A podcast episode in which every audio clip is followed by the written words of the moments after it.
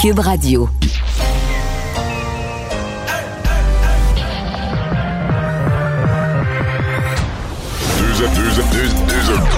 Deux animateurs cohérents, deux visions différentes. Une seule émission, pas comme les autres. Mario Dumont et Vincent Dessureau. Cube, Cube Radio. Bonjour tout le monde, bon vendredi, euh, merci d'être là. On va passer les deux prochaines heures à vous résumer cette journée en actualité. Bonjour Vincent. Salut Mario. Toujours pas en mesure d'annoncer aux gens un président américain? Non, mais qu'on est sur le bord quand même. Mais il n'y a aucun réseau de télé quand même qui s'est mouillé. Non, je pense qu'on fait preuve vraiment d'une extraordinaire prudence. Faut dire qu'entre autres, un des sites que je suis le plus, le Decision Desk HQ, qui est très respecté dans toute l'analyse, eux, à 8h50 ce matin, déclaraient Joe Biden gagnant. Avec la Pennsylvanie qui Avec la. Pennsylvanie se disant qu'avec leurs calculs, c'est impossible que ça revire de bord. Avec, il reste quand même cent- quelques centaines de milliers de, de C'est des pros, là. La, la seule affaire, c'est des pros de l'analyse des chiffres, des données électorales. Mais ils ne portent pas la même pression sociale et autres qu'un réseau de télé. Le réseau de télé, qui est là depuis 50 ans. Ce que, ce que Richard euh, me disait ce matin, c'est que euh, ils, ils- ils veulent une probabilité de 99,8. Là. Bon, mais tu vois, très serré. Et euh, on, on va à LCN. On va à LCN. Parfait. Salut Mario. Bonjour. Là, il faut dire, euh, écoute, c'est des moments euh, exceptionnels.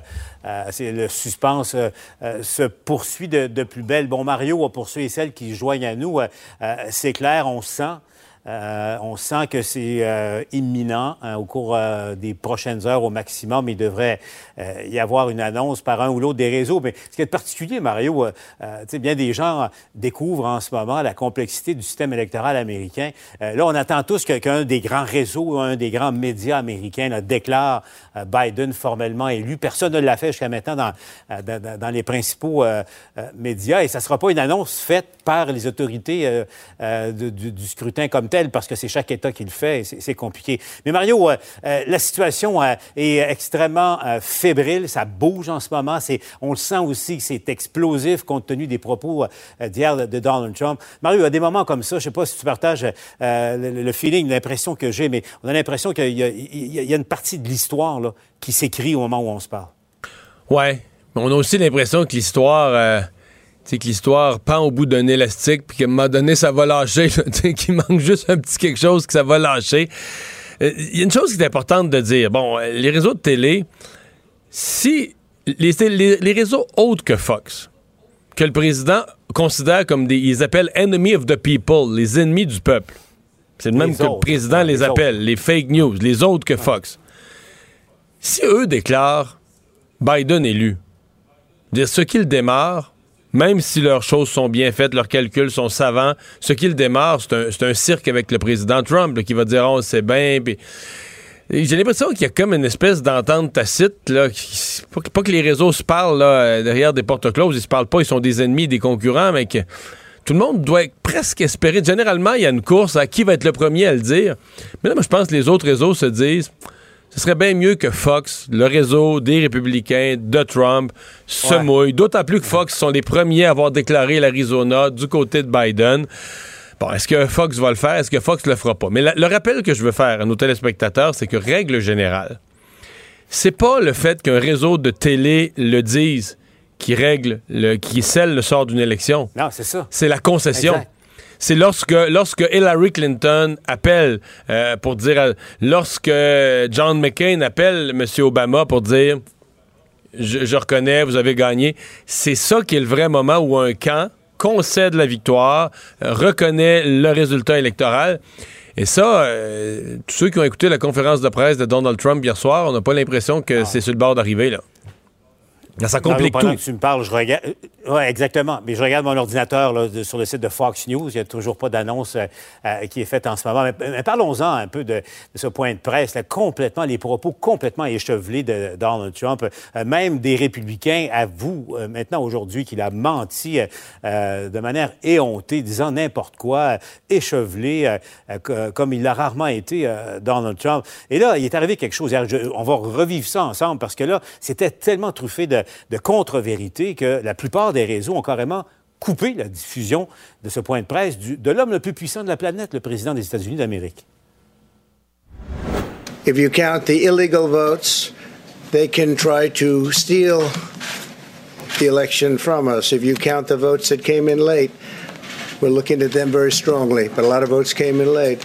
I've already decisively won many critical states, including massive victories in Florida. Here we are again in the unusual position of not only interrupting the President of the United States, but correcting the President of the United States.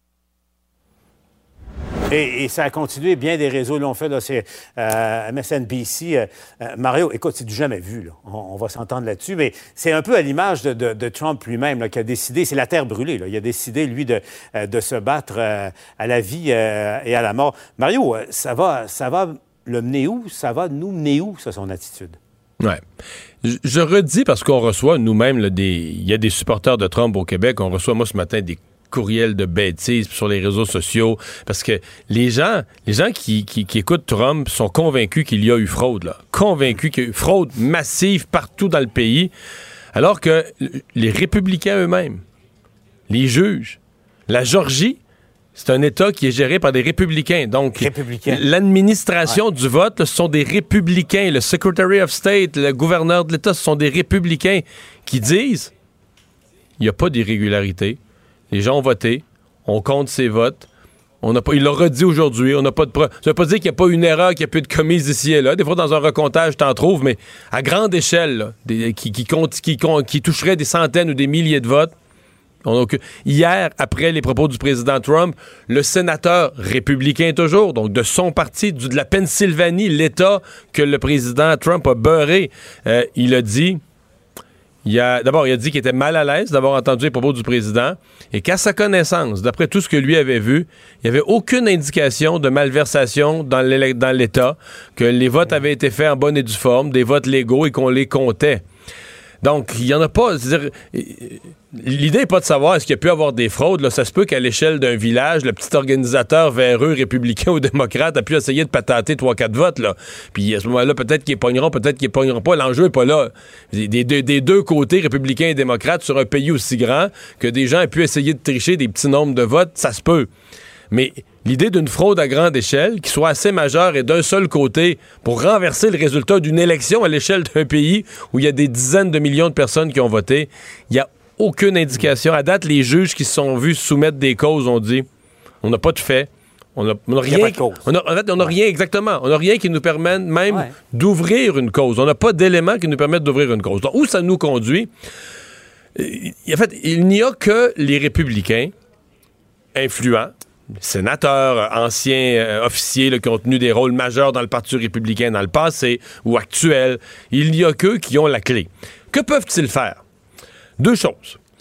Généralement, dans un parti politique, on essaie de laver son linge sale en famille. Donc, avant, sur la place publique, d'aller partir une guerre avec, comme on dit, avec notre homme, avec, avec, avec Donald Trump, on pourrait avoir une délégation, par exemple, en fin de semaine. Parce que là, là c'est grave, mais c'est encore pas trop grave. Je veux dire, il reste encore des votes à compter, il y a encore un peu de flou, mais quand on aura un résultat clair en faveur de Joe Biden, s'il devait continuer à s'accrocher, il pourrait avoir une délégation, qu'on choisisse 4-5 personnes d'influence, on va le rencontrer à la Maison-Blanche, puis là, Paul, en, bon québécois, on y parle dans le blanc des yeux, on y donne deux choix.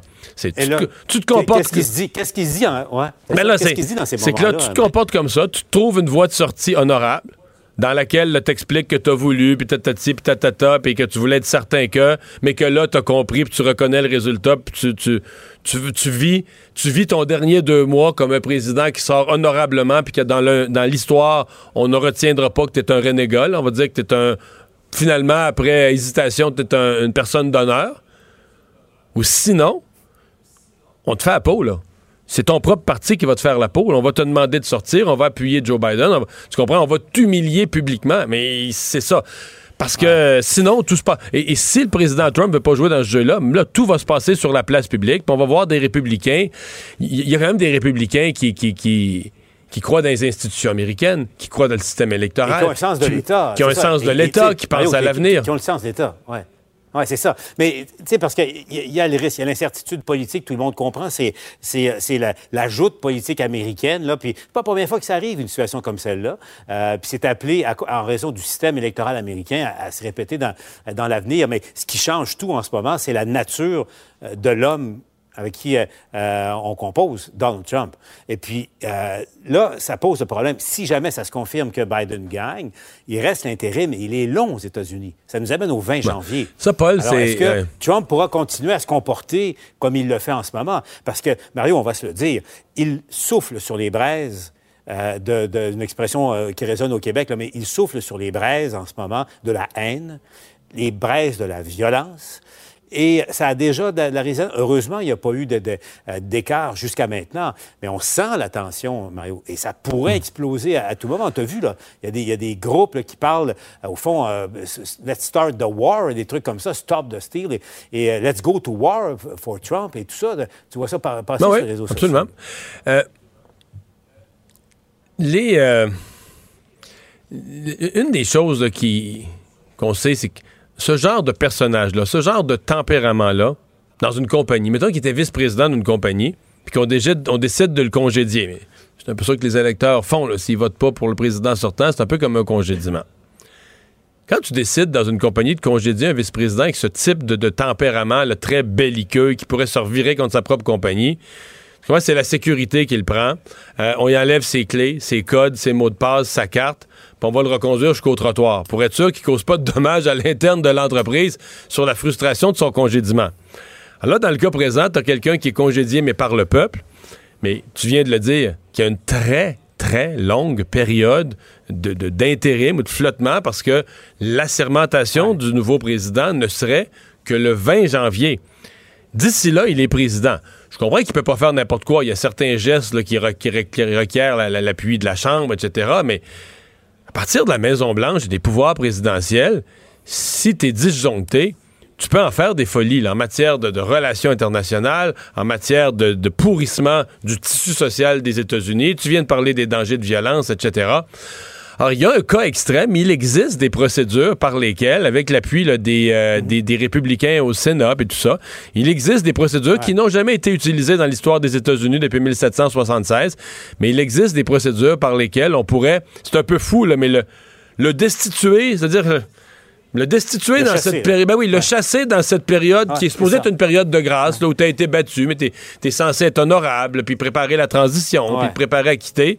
Mais on pourrait dire, il est tellement disjoncté que ne serait-ce que pour ces huit ou neuf semaines, on peut pas le laisser à la Maison-Blanche. Ce serait triste pour le pays, mais qu'on le, qu'on le fasse sauter, que c'est, que c'est Mike Pence, dans ce cas-là, qui doivent faire, euh, je sais pas, les trois, quatre, cinq dernières semaines. C'est un cas extrême. Je- j'essaie de me convaincre qu'on on, peut pas arriver là, mais en même temps, je repense au nombre de n'ira fois. pas là, ouais. Ouais, mais on- combien de fois, Paul, on s'est dit on n'ira pas là, là, depuis quatre ans? Combien de fois on s'est dit ça ira Avec pas là? C'est vrai. Et, Puis c'est allé. et le scénario que tu évoques, Mario, il est prévu dans la Constitution américaine. Ah C'est c'est le 25e amendement. Là. Ça prend, et la mécanique, c'est le vice-président.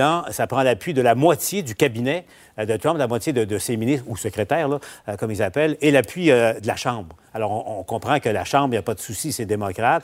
Et là, et là tu, remarques, Mario, on s'en parle depuis la nuit de mardi à mercredi, le silence de Mike Pence.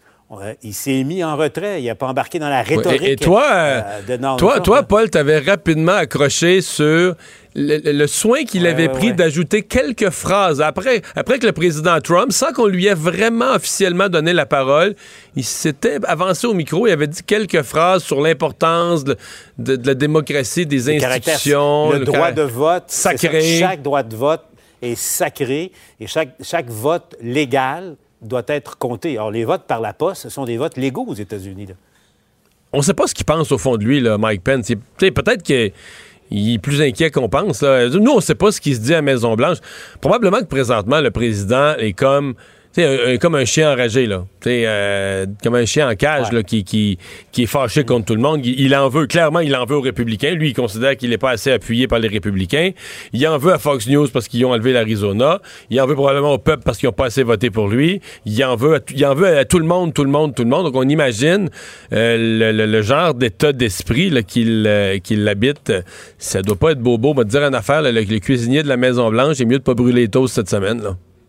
Ou, cacher les assiettes parce que ça risque de revoler à un moment donné. Mario, avant de se laisser, parle-moi, j'aimerais qu'on échange un peu sur Joe Biden. Tu sais, bon, Sleepy Joe, et, tu sais, pas beaucoup d'énergie, tout ça, mais tu as vu depuis deux jours le ton. Et je, suis en train de me poser la question toute simple. Est-ce que euh, les défauts que plusieurs euh, lui reprochent ne deviennent pas une grande qualité en ce moment? Ben, au moins, ouais. Au moins pour la période de transition. Là. Il, a, il a vraiment le bon ton. Là. Il n'y a aucune forme de confrontation avec le président Trump. Il a un ton totalement calme et rassembleur. On écoute, le, mot qui me vient à l'esprit, c'est de la sagesse. C'est vraiment ce qui me, ce qui me monte à l'esprit. C'est de la sagesse, de l'expérience en même temps qui amène là. Mais c'est certain. Est-ce que ce sera bon? Euh, est-ce que ce sera un ton trop mou pour faire quatre ans? C'est une chose. Mais pour la période de transition, la façon dont c'est exprimé jusqu'à maintenant, c'est excellent. On le rappelle, ça pourrait se jouer au cours euh, des prochaines heures. À suivre donc, Mario, euh, bonne émission. Au revoir. Alors oui, Vincent. Donc euh, reprenons-les euh, État, parce qu'on parle du contexte général, mais reprenons-les État par État. Donc cette nuit, quand on s'est levé, ça avait déjà basculé au premier endroit. Euh, oui, effectivement. En fait, il faut dire... Dépendamment de l'heure où on se levait. exact. Moi, je me suis levé vers... me suis relevé vers 3 heures du matin. la Georgie venait de passer dans le camp démocrate. Et quand je me suis relevé un petit peu plus tard, ben là, je l'ai vu en direct. Là, donc, le, changement en Pennsylvanie qui était attendu. C'est une surprise pour moi. personne. parce qu'ils ont comme... Il y a comme une accumulation de vote de la région de Philadelphie. Ils avaient annoncé que ça allait sortir d'un coup, d'un seul coup. Exact. Et là, c'était très démocrate, donc ça a fait basculer. Et ce qui amène plusieurs analystes à donner la victoire carrément à Joe Biden, c'est qu'en Pennsylvanie, on voit pas, euh, on, voit pas ça comme mettant sur le point de virer de bord. Au contraire, l'avance de Joe Biden devrait se poursuivre effectivement. Euh, là, les chiffres ont très peu bougé aujourd'hui. Je voyais dans les dernières minutes, l'Arizona, c'est un petit peu resserré, euh, mais plusieurs disaient là, il risque d'en manquer à Donald Trump pour resserrer l'Arizona. Certains bon, ben, disons, euh, groupements de votes sont sortis et ça avantageait pas assez euh, Donald Trump pour resserrer en Arizona. Et si ça se confirme, entre autres au Nevada, où ça semble vraiment Nevada, c'est l'inverse. Les votes qui sortent sont aussi à l'avantage de, Biden. On est autour de 2% d'avance, vraiment. On pourrait l'annoncer que le Nevada, c'est réglé. Là, on est vraiment pas mal là. Et évidemment, si ça, ça se confirme... si tu règles le Nevada et, la Pennsylvanie, pour Biden, c'est fait. Oui, ben, juste la Pennsylvanie. Euh, OK, juste la, Pennsylvanie. Les vins de la Pennsylvanie sont suffisants. Ça, règle le cas. Euh, et ensuite, ben, c'est du, du, bonus en, quelque sorte. Le, Nevada, c'est surtout que si le Nevada se confirme, l'Arizona, qui a déjà été annoncé par Fox News, ferait en quelque sorte que Fox News se trouverait annoncer que Joe Biden l'emporte. Euh, pour ce qui est de la Georgie, beaucoup plus serré. Ça, la Georgie, on est vraiment en territoire. Parce que là, on dit qu'il rentre, des votes de militaires. Là-dedans, il y a pas mal de républicains. On, oui. on pourrait quasiment finir à égalité absolue ou à peu près. Ça va être vraiment très serré. Je parlais par contre euh, dans les dernières minutes pour, euh, pour mon, euh, mon podcast demain que Dieu bénisse l'Amérique avec l'Amérique. Il n'aura jamais si bien porté son nom, ton ben, podcast. Ça, c'est vrai, mais Boris Prou, qui est un journaliste indépendant, était en Georgie. Je lui parlais, là, il, est, il, a visité un, site de dépouillement dans le comté de Chatham, qui est vraiment un des coins où on attendait des votes particulièrement démocrates. Et il me disait quand même une information intéressante dans le cas républicain, parce qu'on peut encore, des gens, par exemple, qui ont eu leur vote qui a été refusé, on a jusqu'à 5 heures ce soir pour vérifier l'état de son vote et le refaire au besoin. Et on dit dans l'équipe Trump, on est à faire tous les appels et tout ça pour que les gens. Trump dit, on n'accepte plus aucun vote après le 3. Tous les votes après le soir, la soirée électorale, c'est de la fraude, mais dans l'équipe Trump, on appelle, on appelle, on appelle. dans les, chez les républicains, on n'a pas arrêté. Alors ça, ça les a pas ébranlés. Dis non, je te confirme que dans le camp républicain, on fait rentrer tout le vote qu'on peut, là, même si on est vendredi. Euh, alors, cette notion-là, que tous les votes après la soirée électorale sont, sont frauduleux, ça compte on exclut, je suppose, Mais je sais pas entendu le, secrétaire d'État. Parce que c'est fou, t'entends Trump annoncer une fraude généralisée. Là. mettons, le secrétaire d'État en Georgie, c'est un, un républicain. Il, est dans le même parti que Trump. Et même, c'est un État qui, est pas, qui était pas, pas juste républicain, mais républicain assez proche de Trump. Puis il dit, ben, non. Il y en a pas. Le comptage des votes s'est fait très bien. On, va faire toutes les vérifications. Hein. Tout, tout signalement d'une irrégularité on va l'enquêter, pas de problème. Mais pour l'instant, on n'est pas en présence de, rien d'inquiétant. Le comptage, c'est bien fait. C'est pour ça, ça colle pas beaucoup là, ce que Trump fait. Euh, hmm, alors, je sais pas quel poignet pour retrouver, il pourra retrouver dans les prochaines heures. D'ailleurs, rappelez, 8 heures ce soir, Joe Biden s'adresse à la nation. On s'attend pas à ce qu'il déclare euh, la victoire encore, à moins qu'un réseau ose euh, s'avancer. Mais ce sera intéressant. Il sera en direct de Wilmington, son fief, où d'ailleurs on avait installé la grande scène pour la soirée électorale, qui est toujours en attente. Euh, C'est une ligne mince, parce que tu veux pas t'auto-déclarer victorieux dans mesure où il reste encore un petit peu de vote à compter, même si je pense qu'on veut, on veut qu'il soit vu, là. même s'il fait juste répéter, attendez, on est Ouais. le même blabla. Je pense qu'on veut qu'il prenne un peu de temps d'antenne comme Trump l'a- pris hier. Euh, on veut se Mais là, il fait comme une adresse à la nation. là. Oui. Mais est-ce qu'il pourrait, pourrait attaquer un sujet, exemple la COVID?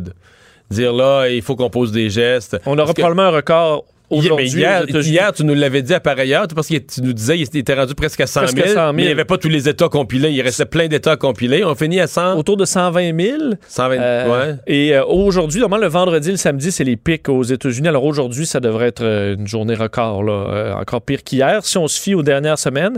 Alors c'est peut-être un bon moment pour Joe Biden d'arriver là-dessus en disant, moi, je, je, je vais- ce sera le sujet des prochaines semaines, peu importe ce qui arrive. Tu as raison. Est-ce qu'il peut déclarer victoire là? Ça peut arriver quand même ce soir ou dans les prochaines heures.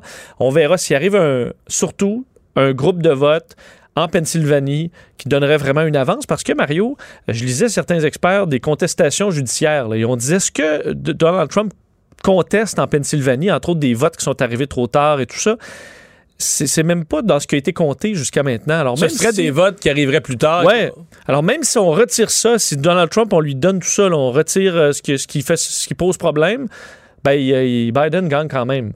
Euh, et il commence à gagner sur plein de côtés, alors entre autres sur les recomptages. Georgie, euh, Wisconsin, même s'il y a recomptage, on n'aura peut-être même pas besoin de ces deux États-là, ce qui encore là donne une victoire solide euh, à Joe Biden.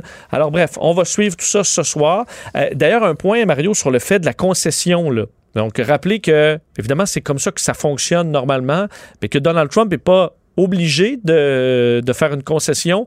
Le processus va se poursuivre. D'ailleurs, aujourd'hui, il y a eu un rappel euh, du côté du camp euh, Biden euh, qui était assez clair sur le fait qu'au besoin, Donald Trump on va le sortir de la Maison-Blanche. C'est ce que dit, entre autres, Andrew Bates, de, porte-parole de Joe Biden, que les Américains décideront de l'issue de cette élection et les autorités américaines sont parfaitement capables d'expulser les intrus de la Maison-Blanche. Alors, on en est quand même là. Et je regardais, tu faisais référence à John McCain tantôt. Euh, J'allais regarder un peu les dernières Mais lui, c'est peut-être le discours de concession le plus classe de l'histoire. en disant c'est un honneur pour moi, ça a été un honneur pour moi d'appeler Barack Obama pour euh, lui concéder la victoire, que le peuple a parlé, parlé clairement. Les gens se sont mis à huer, leur fait signe. On veut, Très- on veut pas de ça. on veut pas de ça, c'est pas le moment. Elle dit les deux, on a l'Amérique à cœur et vraiment avec toute une classe. Hillary Clinton avait appelé Donald Trump, euh, Barack Obama avait Hillary Clinton qui a appelé Donald Trump, là, ça a dû être bref. Je concède. Clac. T'as raison. Mais je me souviens, on voyait la première réunion entre Barack Obama et Donald Trump, c'était le 10 novembre 2006, 2016, et, Barack Obama avait dit, moi, mon objectif, c'est que le président euh, soit un président avec du succès, faciliter la transition, et le petit mot, rappelé, écrit par, euh, par George, euh, W- George Bush père, à Bill Clinton en 92, un des plus beaux moments, je pense, de classe entre un président et son successeur d'un autre parti. Lorsque Bill Clinton vient d'être assermenté, rentre à la Maison-Blanche au bureau ovale, il y a un petit message qui lui dit euh, Vous serez président lorsque vous lirez cette note. Je vous souhaite euh, du succès à vous. euh, Enfin, je vous souhaite du bien à vous et votre famille. Votre succès est maintenant le succès du pays. Vous avez tout mon soutien. Mais c'est ce que ça doit être. C'est un républicain qui donnait ça aux, aux démocrates démocrates. qui vient de le défaire. là. Viens de le défaire en fonction. Oui. C'est la dernière fois, c'est la dernière fois qu'un président en fonction a été battu, n'a pas été réélu. euh, un président de 4 ans. Là. c'est ça. Ce qui, serait, ce qui serait le cas de Donald Trump advenant la confirmation de sa Donc, euh, défaite. quand même, on est, on est dans ce, dans ce territoire-là. Notre premier ministre, lui, au Canada, il a confiance euh, dans le système électoral américain. Tout à fait. euh, Il faut dire que maintenant, de dire que tu as confiance au système, est-ce que c'est clairement d'appuyer Biden? Parce que euh, est-ce qu'on se trouve à se mouiller en disant ça maintenant? Ben, pourtant, non. Est-ce que tu contredis le président Mais des États-Unis sur la techniquement, un grand, une grande démocratie comme les États-Unis, de dire non, mais c'est parce que Ouais, ça, mais le président vient dire à, à la, à la nation que tout était euh, frauduleux. Et là, toi, tu dis, ben non. Donc, tu, tu quand même, tu, tu, tu dédies ce qu'a dit le président, là. Parce que de- Justin Trudeau, qui est toujours très prudent, m'a dit Je sais que les gens sont impatients de voir les résultats, mais nous, on a confiance que les processus aux États-Unis sont en train de se dérouler de la bonne façon. Les États-Unis gèrent bien leurs élections depuis des décennies et des siècles. mais c'est vrai. Euh, c'est tout à fait vrai, mais c'est une, c'est un- c'est une prise de position. C'est pas juste on laisse les choses aller. euh, Non, mais c'est parce que qu'est-ce que quand un gouvernement, quand un gouvernant détruit son propre pays comme Trump, Oui. Si le pays voisin, est-ce qu'il était supposé rester neutre, dire. Ah non, euh, Mais surtout. Dire, les États-Unis, on le sait plus. Est-ce que c'est un pays corrompu ou un pays qui a un système démocratique valable? Nous, je me prononce pas là-dessus. T'as raison, mais surtout, je pense qu'on se gardait vraiment une gêne, sachant pas si Trump pouvait remonter. Puis là, tu veux surtout pas avoir insulté Trump. Mais là, je pense qu'on va commencer à dire, euh, à être plus clair. D'ailleurs, chez les républicains, parenthèse là-dessus, on est de plus en plus dur. Ça déboule. Les sénateurs, les représentants qui disent euh, qu'on est, qu'il faut que ça arrête. Là. Il faut que Donald Trump euh, laisse le processus se faire et que c'est assez. Mais si on revient, c'est drôle qu'on met. Si Fox News dit, nous, on a les chiffres, on a regardé ça, puis Joe Biden a gagné, on comprend que ça dédouane beaucoup de républicains qui sont mal à l'aise avec Trump. Je pense qu'il y en a qui n'osent pas le dire parce que là, tu sais, présentement, tu es quand même dans un scénario d'incertitude. Mais si c'est un scénario clair où une chaîne de télé qui n'est pas suspecté d'être démocrate, euh, dit c'est ça le résultat. À mon avis, il y a beaucoup de sénateurs républicains ou de, de, gens du Congrès, des, représentants, ou même des anciens, des gens qui ont plus de fonction, mais qui ont un nom établi dans le Parti républicain, qui se sentiraient dédouanés pour dire, bon, oui. là, là, là, le cirque est terminé. Mais on voit quand même une sensibilité encore chez Fox News. Je sais pas si tu as vu cette histoire. CNN a obtenu des mémos à l'interne où les anchors, les animateurs de Fox se sont fait avertir. Se sont fait dire de ne pas utiliser le terme president-elect qu'on utilise. Mais, ça, je suis assez d'accord. Parce que moi, j'ai été étonné. Euh, j'ai été étonné quand même que Nancy Pelosi utilise ça ce matin. Oui, c'était trop tôt, je pense. trop tôt. Oui. Mais une fois, je pense qu'on voulait dire une fois qu'un réseau le, le, call, que même Fox News, il faudrait dire le euh, Biden qui a assez de votes électoral pour gagner la présidence. Là, on joue, ces mots on joue sur les mots un peu. Je pense qu'on veut pas insulter trop Trump. Merci. Culture et société.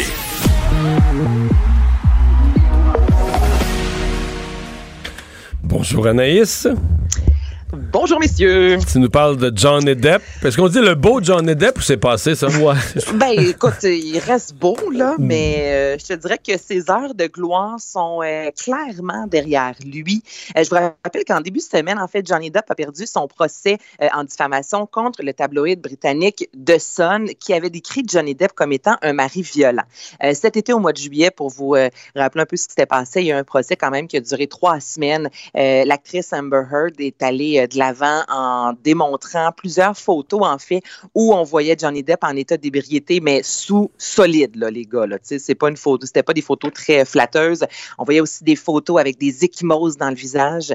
Et là, non seulement il a perdu son procès, mais en plus de ça, en début de semaine, le juge Andrew Nicole a estimé dans son jugement que les qualifications du Sun étaient substantiellement vraies et que les agressions présumées 12 sur 14 avaient été prouvées. Donc là, là, on a vraiment qualifié Johnny Depp de batteur de femmes, littéralement. Et on se demandait qu'est-ce qu'elle allait se passer au niveau euh, de sa carrière, parce que Johnny Depp, dans les dernières années, a vraiment fait des films qui étaient destinés à la famille. Et ça y est, c'est tombé aujourd'hui. Warner Bros. a confirmé le départ euh, de l'acteur. Donc, on lui a suggéré euh, très fortement, je vous dirais, de quitter la série de films Les Animaux Fantastiques, film écrit par J.K. Rowling. Il y avait un rôle assez important de, de Grindelwald, j'espère que je le dis bien, donc, c'est ce qu'il a annoncé euh, aujourd'hui sur Instagram, disant qu'il quittait. Mais il a quand même confirmé, malgré tout ça, qu'il s'en allait en appel, disant que la vérité allait sortir au grand jour et qu'il continuait son combat. Bon. Ben, peut-être une, vérité qui va sortir en même temps que toute la vérité sur la fraude électorale de, Trump. toute la vérité, mon Mario. Tous les, scandales de QAnon, vraiment, à un moment donné, il va avoir une grosse conférence de presse, il va y avoir une quarantaine à table, ils vont tout sortir. Toutes les, ils vont tout nous dire, des les, complots euh, pédophiles, tout va sortir d'un coup. Toute une shot. Euh, Mascouche prend des airs de Hollywood? Écoute, vous avez peut-être vu passer ça en début de semaine, puis il y a, eu euh, assez de congestion, je vous dirais, euh, sur l'autoroute 640 à Mascouche. Je vous explique. C'est Roland Emmerich, qui est un réalisateur de films catastrophes, entre autres. C'est à lui qu'on doit euh, le film Le jour d'après, Le jour de l'indépendance également. Et il est présentement au Québec pour le tournage du film Moonfall, qui raconte l'histoire d'un groupe d'astronautes qui doivent sauver la Terre après que la Lune soit sortie de son orbite. Un film quand même, 150 millions de budget. Berry, entre autres, en fait partie. On a commencé à tourner le 21 octobre dernier et en général, ça se fait à l'intérieur, dans les studios de Montréal Grande. Ça, c'est dans le coin de Pointe-Saint-Charles. Mais là, il y a quand même des scènes qui ont dû être tournées à l'extérieur. Donc, on a construit un méga studio hollywoodien, puis on voulait être loin de Montréal pour éviter les regards. Donc, on est allé faire un tour à Mascouche, messieurs, vous comprendrez. Donc là, cette semaine, le Journal de Montréal, entre autres, qui a tenté de savoir si euh, euh Holly Berry, entre autres, faisait partie des scènes là, qui ont été tournées. On n'a aucun détail, mais c'est ça qui se passe à Mascouche. Euh, donc, c'est vraiment euh, Hollywood a débarqué au Québec et c'est un des nombreux bon, films. Dis-le, dis-le comme il faut. Le Mascouche est le, no, le nouveau Hollywood. okay. Mascouche est le nouveau Hollywood. Et c'est euh, une série de films, en fait, parce que euh, en début d'année, euh, Roland Emmerich, avec le Québec, entre autres, a signé une entente de plusieurs films, une entente de 10 millions de dollars. Donc, il va réaliser mmh. trois films d'ici les prochaines années au Québec. Donc, Mascouche est officiellement le nouveau Hollywood. Bon. Là, tu vas me parler d'une nouvelle que je suis au courant. Ben oui, mais j'ai pensé à toi quand j'ai vu ça, Mario. Je, je me disais, c'est sûr. au courant. T'es au courant depuis combien de temps? Depuis aujourd'hui, tu le savais avant nous? Non, non, non, non, non, des semaines. Chut. Ça fait des semaines? Ah! Puis t'avais rien dit? Je dis rien, moi. C'est pour ça que les gens ah. me disent des choses, parce que je suis discret. là. T'es très discret. Ben oui. Là, on va parler d'harmonium, OK? Pour ceux et celles qui ne sont pas au courant, ça a été officialisé aujourd'hui. Moi, j'ai reçu ça euh, en fin matinée dans ma boîte euh, courriel. Donc, en fait, c'est l'Orchestre symphonique de Montréal qui euh, vont revisiter, reprendre avec plus de 68 musiciens les plus belles, les meilleures chansons d'harmonium et tous les albums présents. Donc, si on avait besoin d'une cinquième saison, Leptab, entre autres, aussi euh, en fera partie, le premier album éponyme. Et c'est une co-réalisation de Serge Fiori et de Simon Leclerc. Donc, c'est 140 minutes. Et Simon Leclerc qui a réalisé euh, vraiment des exploits en matière d'ordonner une, une version symphonique, une vie symphonique à nos grands airs du Québec. Ben oui, tout c'est la, la, la, formule pop qu'on a vu dans les dernières années, notamment euh, sur l'esplanade du Parc olympique. C'est lui qui est derrière ça. Mhm. Donc, on a fait appel justement à ce grand talent. Ça a 140 minutes. Ça se nomme, euh, euh, je cherche, Histoire sans parole, harmonium symphonique. Et je vais vous faire entendre un extrait. J'aime déjà ça.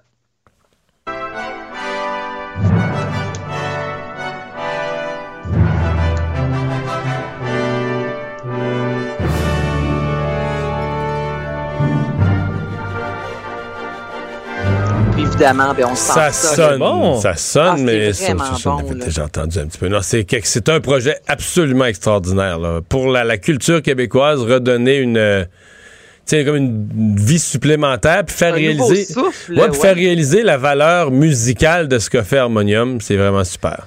Ouais, et là, il y a plusieurs euh, coffrets, évidemment, qui sont disponibles avec des images euh, qui ont été captées lors de l'enregistrement à la Maison symphonique. Donc, ce sera disponible le 3 décembre prochain. Est-ce que Mario était au courant des, euh, du nouveau pour System of a Down aussi? Non, Mario non, non, celle-là. non, non, Ah. non, non. Bon, tu Bon, vois? System of a Down, qui est de retour, messieurs, après 15 ans d'absence? Ce dernier album, c'est Hypnotize, euh, qui remonte à 2005. Et depuis, les gars ont fait des shows, mais ils n'ont pas réussi à s'entendre. Et il n'y a pas eu d'autres albums, en fait. Et là, ils viennent de sortir comme ça, un peu de nulle part, avec deux nouvelles chansons. C'est important de mentionner que les quatre membres du groupe ont des origines arméniennes. Et euh, System of a Down, depuis toujours, dans leurs chansons, on parle souvent de guerre, de la société de consommation, euh, de la mondialisation. Donc, ils nous ont offert deux nouvelles chansons et tous les sous amassés seront remis euh, à une association humanitaire qui vient en aide présentement aux personnes qui sont impactées par la guerre en Arménie. Là, j'ai euh, écouté, moi, je suis une fan de System of a Down, donc si vous aimez System, vous allez vraiment reconnaître. Mais là, je ne suis pas allée chercher, je vous dirais, ce qui euh, déménage le plus parce que ça reste que ça peut être rock and roll par moment. Donc, je vous fais entendre un moment un peu plus tranquille de Protect the Land.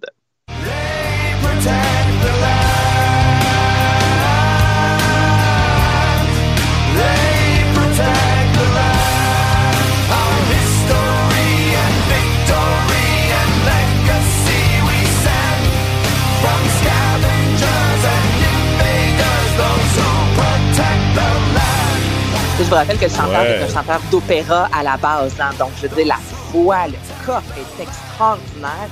Puis, euh, les deux chansons sont disponibles dès maintenant euh, en streaming. Il n'y a pas d'album à venir. Comme je vous dis, c'est vraiment deux chansons qui ont été lancées pour euh, la cause. Et si vous tripez sur Soul de System of a Down, c'est bien, bien bon. Merci beaucoup, Anaïs. Bonne fin de Ça semaine. me fait plaisir. Bonne fin de semaine à vous aussi. Bye. Mario Dumont et Vincent Dessureau. Joignez-vous à la discussion. Appelez ou textez le 187 Cube Radio 1877 827 2346. Alors, le Québec qui s'apprête à revoir son, son régime forestier, c'est l'occasion de débats, évidemment. Pour les environnementalistes, euh, l'industrie forestière est un, est un ennemi. Euh, les gens du, du secteur forestier, eux, considèrent que leurs dernières années ont été très difficile.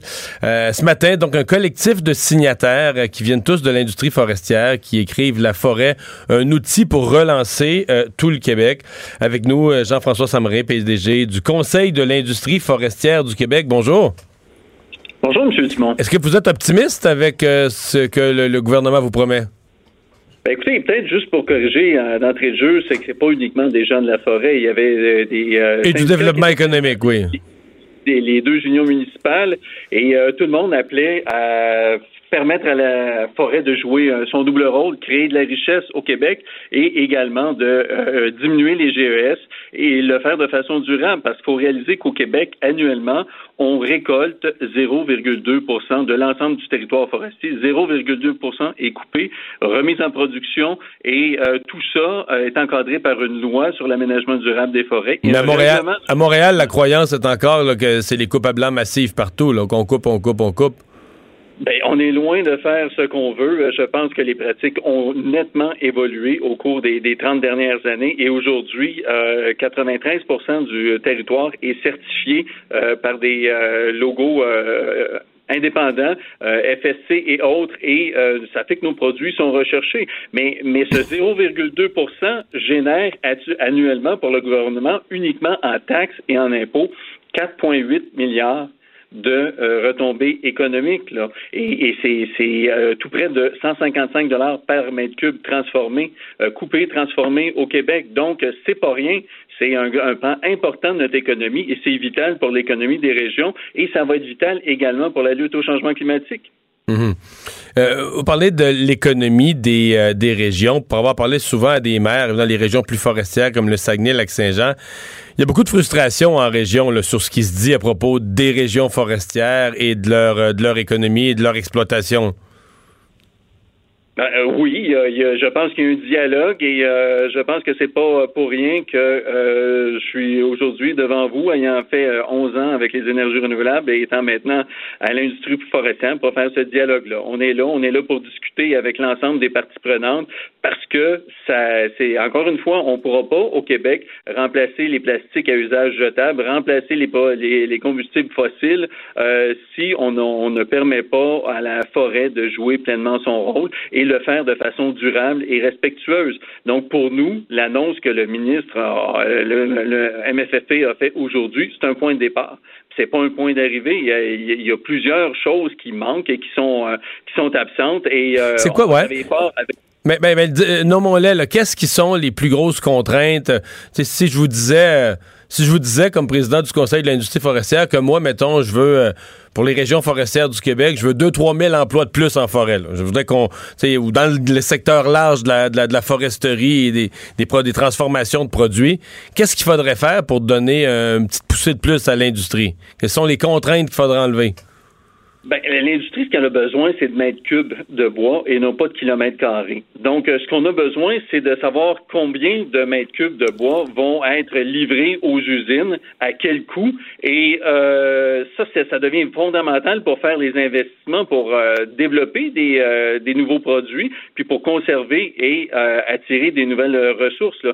Donc, on l'a vu cet été, quand il y a manqué de bois, l'impact que ça a sur tout le monde. On l'a vu quand il y a manqué de papier de toilette et d'essuie-tout, l'impact que ça a sur monsieur, madame, tout le monde. Donc, c'est fondamental. Est-ce qu'il y en a manqué, ça, ou le monde a juste viré fou? J'ai toujours ben, entendu euh, dire qu'il n'y en a jamais vraiment manqué de papier de toilette. Ben, euh, écoutez, euh, je pense que la demande a, vraiment explosé. Ah, ça oui, ça c'est sûr il y avait un, alignement qui était davantage dans les tours à bureaux, les restaurants, il a, qu'il a fallu rediriger euh, hmm. les circuits euh, d'approvisionnement. Mais pour, pour revenir à votre question, euh, ce qu'on a besoin, c'est de prévisibilité. Si j'ai à, faire des nouveaux investissements, si j'ai à mettre un milliard, un milliard et demi pour convertir une machine à papier vers des nouveaux produits à la cellulose qui peuvent permettre de remplacer les plastiques jetables, ben donc lutter contre les GES, ben il va falloir que je sois capable de dire à mon banquier, mon, volume de, bois que j'ai besoin, il m'est garanti sur 25 ans. Et ça, c'est ce qui manque. Mhm. Mais on va euh, voir comment tout ça va évoluer dans les, euh, semaines à venir. Euh, merci d'avoir été là. Merci beaucoup, Au revoir. M. Dumont. Jean-François Samré, PDG du Conseil de l'industrie forestière. On enchaîne tout de suite avec euh, l'autre point de vue, Henri Jacob, qui est président de l'Action euh, boréale. Euh, bonjour, M. Jacob. Oui, bonjour, M. Dumont. Vous êtes optimiste, vous, euh, qu'on va avoir un bon régime forestier qui va pouvoir euh, satisfaire tout le monde? Ouais, ce serait assez étonnant. La première des choses, habituellement, quand tu as un changement du régime forestier, tu as des consultations publiques. Et à ce fois ici, la seule chose- les seules personnes qui ont été consultées, c'est les gens de l'industrie, quelques politiciens, les chambres de commerce. On n'a pas du tout consulté encore les communautés autochtones, ni, ni la population en général, ni les représentants de groupes euh, à but non lucratif qui travaillent dans le domaine. Fait que C'est assez étonnant qu'un gouvernement qui, en 2020 qui se dit ouvert et qui veut parler pour la population ne prend même pas la peine de, prendre la peine de faire une consultation publique. Mais est-ce que c'est pas un sujet d'expertise, là? Je dire, est-ce que monsieur, madame, tout le monde connaît vraiment la foresterie à ce point de pouvoir euh, intervenir dans un débat technique là-dessus? Vous savez, M. Dumont, dans tous les dans tous les domaines, oui, il y a des gens qui sont plus spécialisés. Naturellement, c'est pas monsieur, madame, tout le monde qui euh, peut-être reste à Montréal ou qui reste dans dans d'autres régions qui vont s'en préoccuper, mais il y a beaucoup de gens dans les communautés et dans les régions, comme ici, la région de l'Abitibi, où il y a beaucoup de gens qui se préoccupent de la question forestière, pas nécessairement juste les compagnies. Il y a nous autres, les chasseurs, les utilisateurs autres que les gens de l'industrie forestière. Hmm. V- votre point de vue, à l'heure actuelle, est-ce qu'on coupe trop de bois au Québec ou pas assez? En fait, le rapport Coulomb en 2004 était assez clair. On a fait diminuer de 20% les coupes forestières dans les régions, et c'est pas, c'était pas des écologistes, c'est la commission Coulomb. Monsieur Coulomb, si vous vous rappelez de lui, c'était pas, c'était loin d'être un écologiste, et qui est arrivé à la conclusion qu'il fallait diminuer de 20% de la coupe parce qu'on coupait trop, et surtout on coupait beaucoup trop vite. C'est ça le problème, c'est que souvent, c'est qu'on coupe beaucoup trop vite. Et on ne permet pas à la forêt de se régénérer de façon euh, plus naturelle et suffisante. Et ça, c'est le premier problème. Deuxièmement, tout notre régime forestier est basé sur qu'est-ce que l'industrie a besoin et non pas ce que la, nature, ce que la forêt est capable de donner de façon le plus naturelle. Et c'est pour ça que le gouvernement, aujourd'hui, euh, pas nécessairement aujourd'hui, mais dans ces temps-ci, essaie de dire il faut qu'on fasse produire la forêt plus qu'à peu. Mais à un moment donné, c'est comme un jardin, tu peux pas avoir plus de carottes que le, nombre d'espace que tu as. C'est la même chose pour la forêt. Hmm. Mais euh, qu'est-ce que vous qu'est-ce que vous craignez dans le dans le nouveau régime? Ben, qu'est-ce que je crains dans le nouveau régime, comme dans tous les autres, c'est que vous savez, même si vous regardez aujourd'hui ce que l'industrie et tous les, ce qu'on appelle le genre de consortium qui a écrit une lettre dans le Journal de Québec, on parle de forêt sans absolument dire aucun mot que de la matière ligneuse. Absolument pas. Il n'y a pas un nom d'animal, il n'y a pas une, espèce de plante, il n'y a pas un oiseau, rien.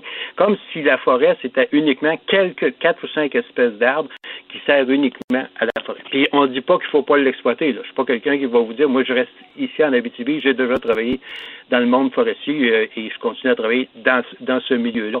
Et c'est pas ce qu'on dit. C'est que la question, c'est qu'il faut être capable de comprendre aujourd'hui que c'est des écosystèmes et ces écosystèmes-là, pour être en santé, il faut qu'ils soient biodiversifiés. C'est pas pour rien qu'on signe des grandes conventions sur la biodiversité au même titre que des conventions sur les changements climatiques.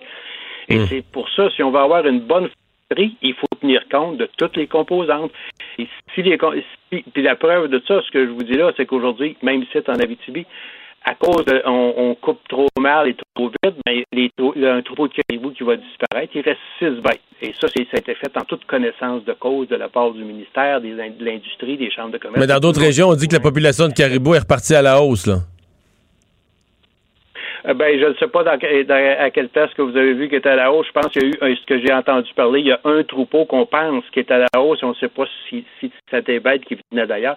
Puisque si vous lisez vraiment le rapport, ce qu'on vous dit, c'est qu'il y a eu des jeunes, il y a eu un taux de, de naissance qui était euh, un peu plus haut qu'ailleurs. Mais ce qui, ce qu'on ne sait pas, c'est que ça va être l'année prochaine, parce que c'est durant l'hiver, le trois quarts du temps, que la, prédation est beaucoup plus sévère. Fait que l'année prochaine, quand on va faire l'inventaire, vous allez voir qu'il en n'est pas sûr qu'il va en rester beaucoup. Il n'y a pas un adulte qui, qui a augmenté, hein, si, vous regardez ce rapport-là que vous parlez.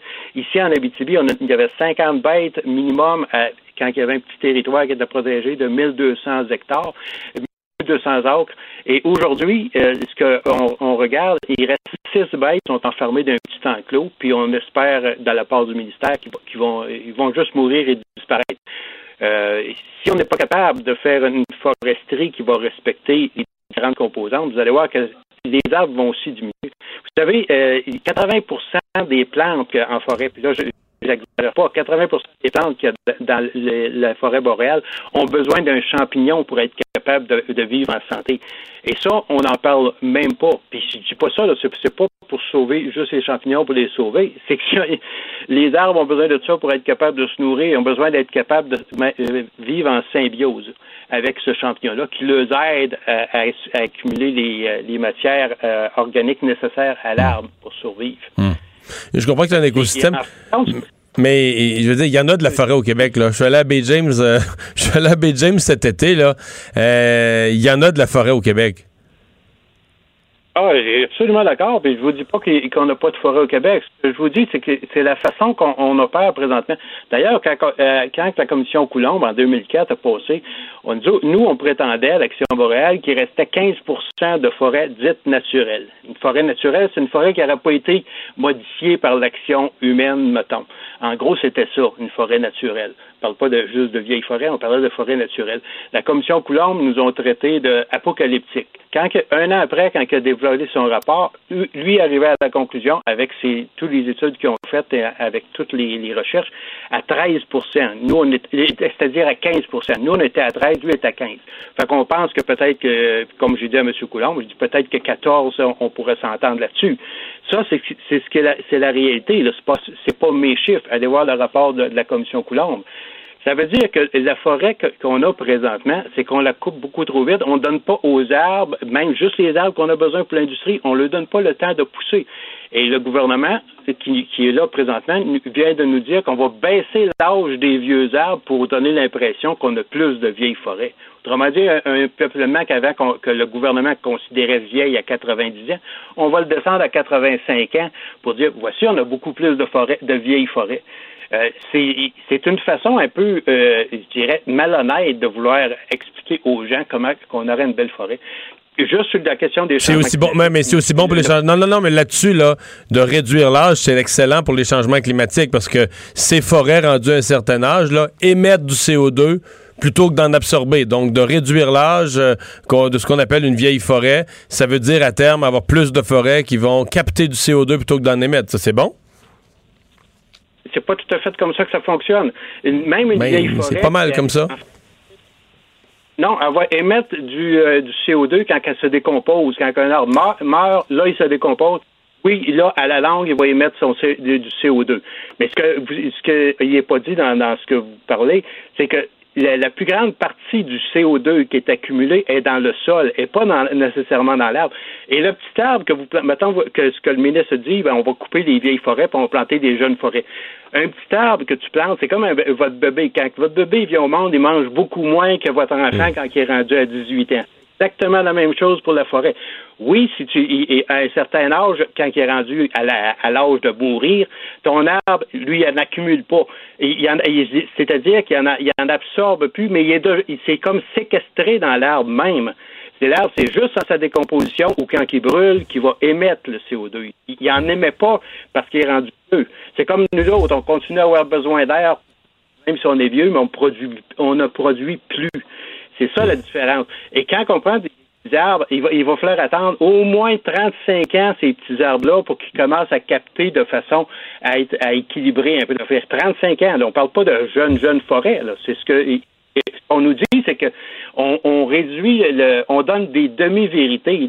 Puis c'est pas de la faute du ministre, il connaît rien. Puis ce que je vous dis là, c'est pas pour être insultant, je le connais, M. Dufour. Il reste ici à Val d'Or, je l'ai connu bien avant qu'il était ministre.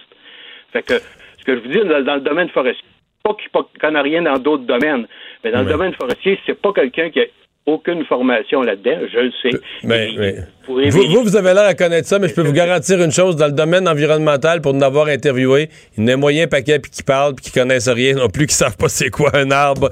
Monsieur euh, Jacob, merci beaucoup d'avoir été là. Mais vous, vous connaissez ça, ça se sent. Au revoir. Je vous l'accorde qu'il y a beaucoup de à toutes les bords. Ouais, c'est ça. Au revoir, merci. On va aller à la pause, on parle sport dans un instant.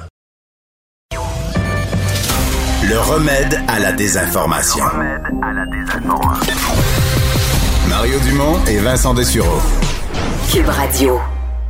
C'est le moment de parler sport. Jean-François Barry, salut. Salut messieurs, c'est vendredi. Et tu commences en tennis.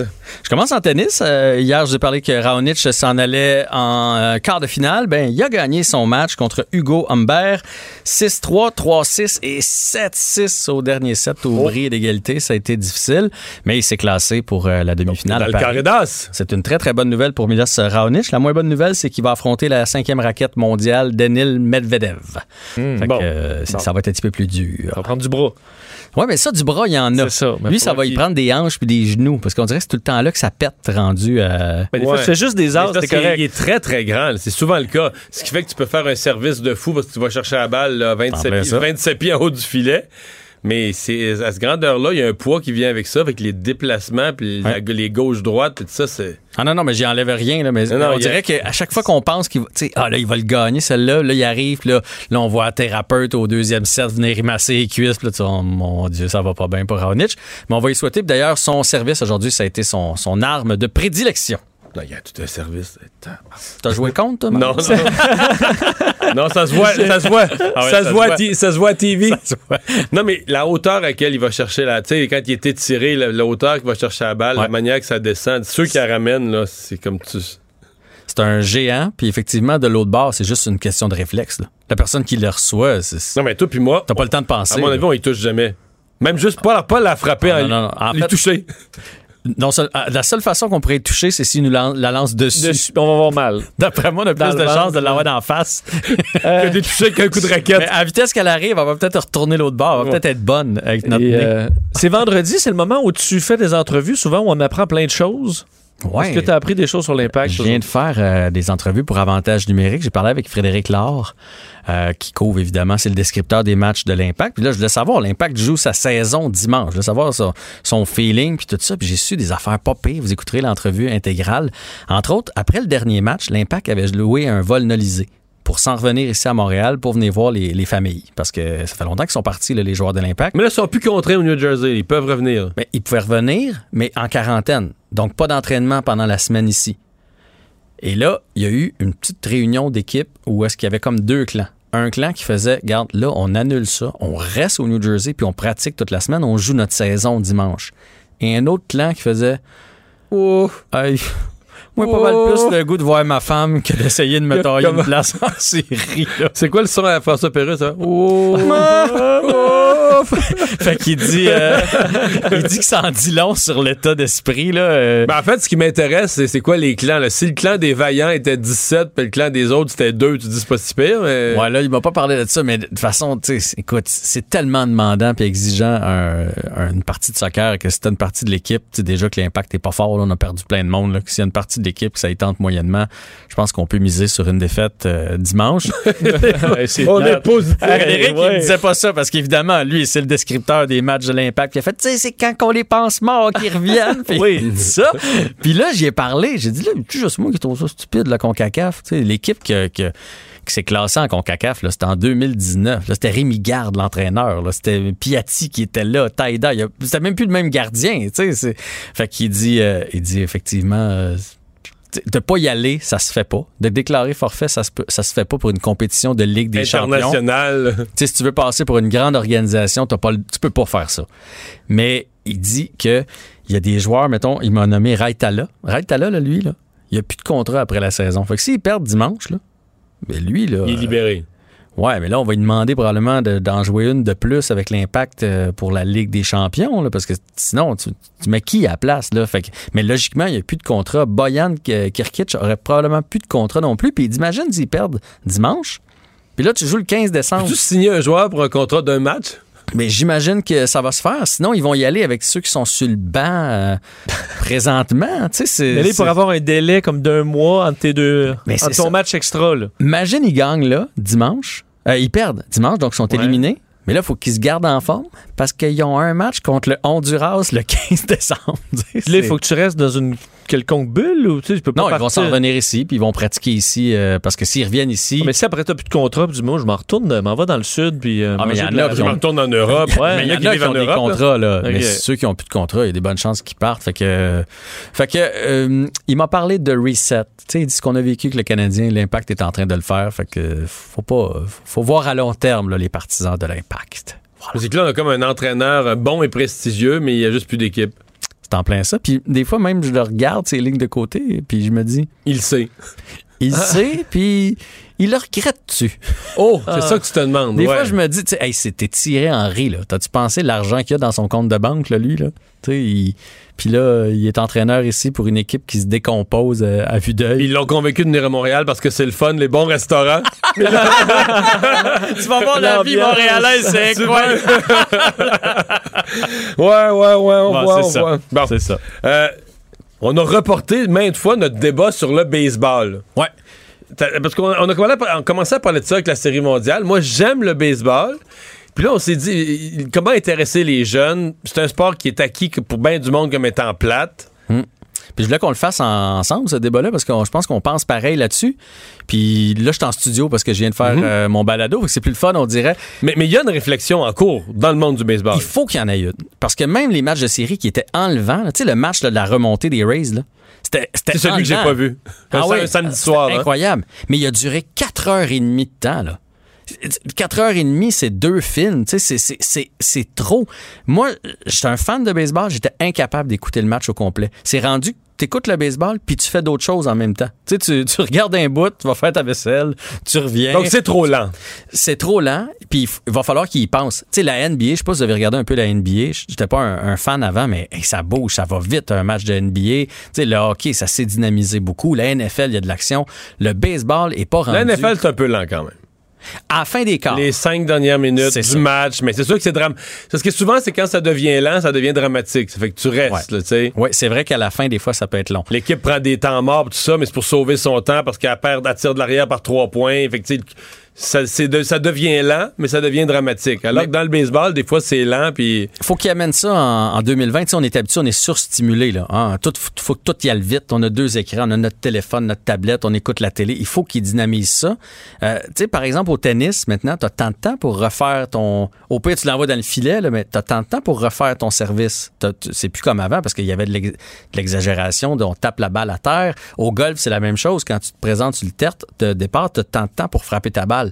Il va falloir qu'il fasse ça avec les lanceurs à un moment donné, parce que là, les changements de signaux, les noms, je veux pas ce balle-là. Là, à un moment donné, en septième là, manche. tu penses qu'il va lancer, il enlève le pied de la Ouais. plaque. Là, là j'entendais le commentateur dire Oh, changement de clé pour euh, les signaux. Hey, vous auriez pas pu faire ça en deux manches. Là, il est en clé de sol, puis il passe en clé de sais, Il y a vraiment des longueurs.